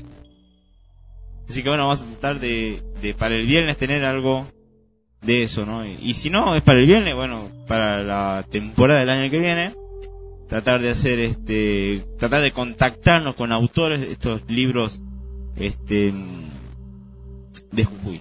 Claro, bueno, para el próximo viernes también podríamos estar hablando de la fecha de inicio de la nueva temporada. O sea, podremos estar haciendo el anuncio en, en el próximo programa. Pero le falta un año todavía. Una semana.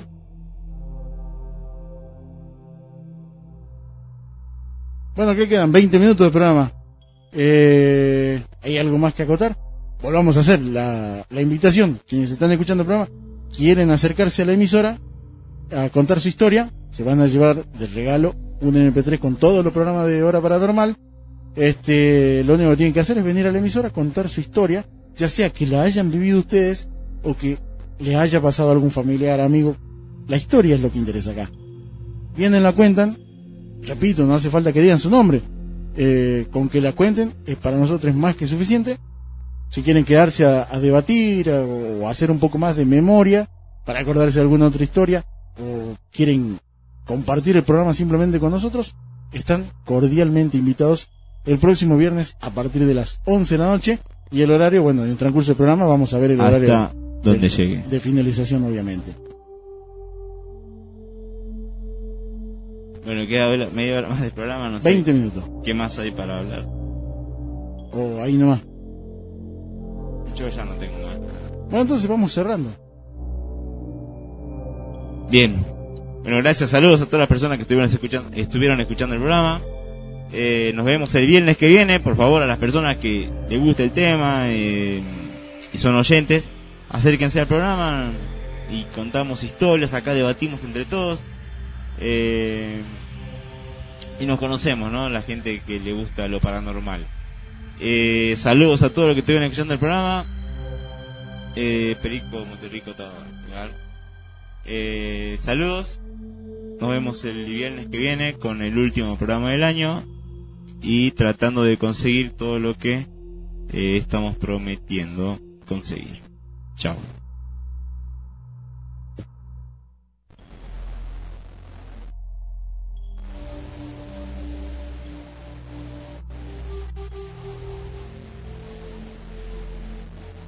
Bueno, de mi parte también, eso es todo, ya saben. El próximo viernes va a estar el staff completo de Hora Paranormal, incluyendo a los mentores del programa también, a la gente que participó de los inicios de Hora Paranormal. Eh, vamos a tener llamadas seguramente, eh, muchas entrevistas. Repito, quiero hacer hincapié en esto. Si quieren venir a la emisora a contar su historia, por favor, háganlo. Quieren llamar, tienen la posibilidad de un teléfono fijo, pueden llamar a la emisora, salen al aire, cuentan su historia y repito, no hace falta que digan su nombre. La historia es lo que importa en este programa. Eh, o quieren venir a la emisora, también, y vamos a estar regalando los CDs con los CDs MP3 con todos los programas de Hora Paranormal, incluyendo los más álgidos en toda la historia de este programa, que justamente estuvimos hablando en el comienzo mismo de la edición, de esta presente edición con Daniel, que tenía que ver con la Casa de Santo Domingo, en, en la que, si bien no sale muy claro el sonido a través del micrófono ambiente, se, se capta el, el evento del que estábamos hablando. Así que no queda mucho más por decir. De mi parte, eso es todo. Estamos ya en víspera de Navidad. Que tengan una muy feliz Nochebuena. La intención siempre en estas fechas es de compartir en familia. Y nada más. Es la confraternidad y nada más. El otro sentido que le da mucha gente de exaltar o enaltecer lo que son las posiciones económicas o el nivel de efectivo que maneje cada uno, eso está de más. Repito, la intención es de compartir en familia una cena, el brindis y en la mayoría de los casos eh, la sobremesa hasta altas horas de la madrugada. En la mayoría de los casos también algunos se van a dormir y un montón de cosas más. Pero, repito, la intención es la de compartir en familia. Que tengan una muy feliz Nochebuena, feliz Navidad. Nos encontramos el próximo viernes para la última edición del año de Hora Paranormal. Están todos invitados a participar del programa, ya saben. 4913-573 155-701-643 para que puedan comunicarse el próximo viernes. Muchísimas gracias. Nos estaremos reencontrando el próximo viernes a partir de las 11 de la noche y vaya uno a saber a la hora que termine el programa. Muchísimas gracias nuevamente. Nos vemos el próximo viernes. Chao.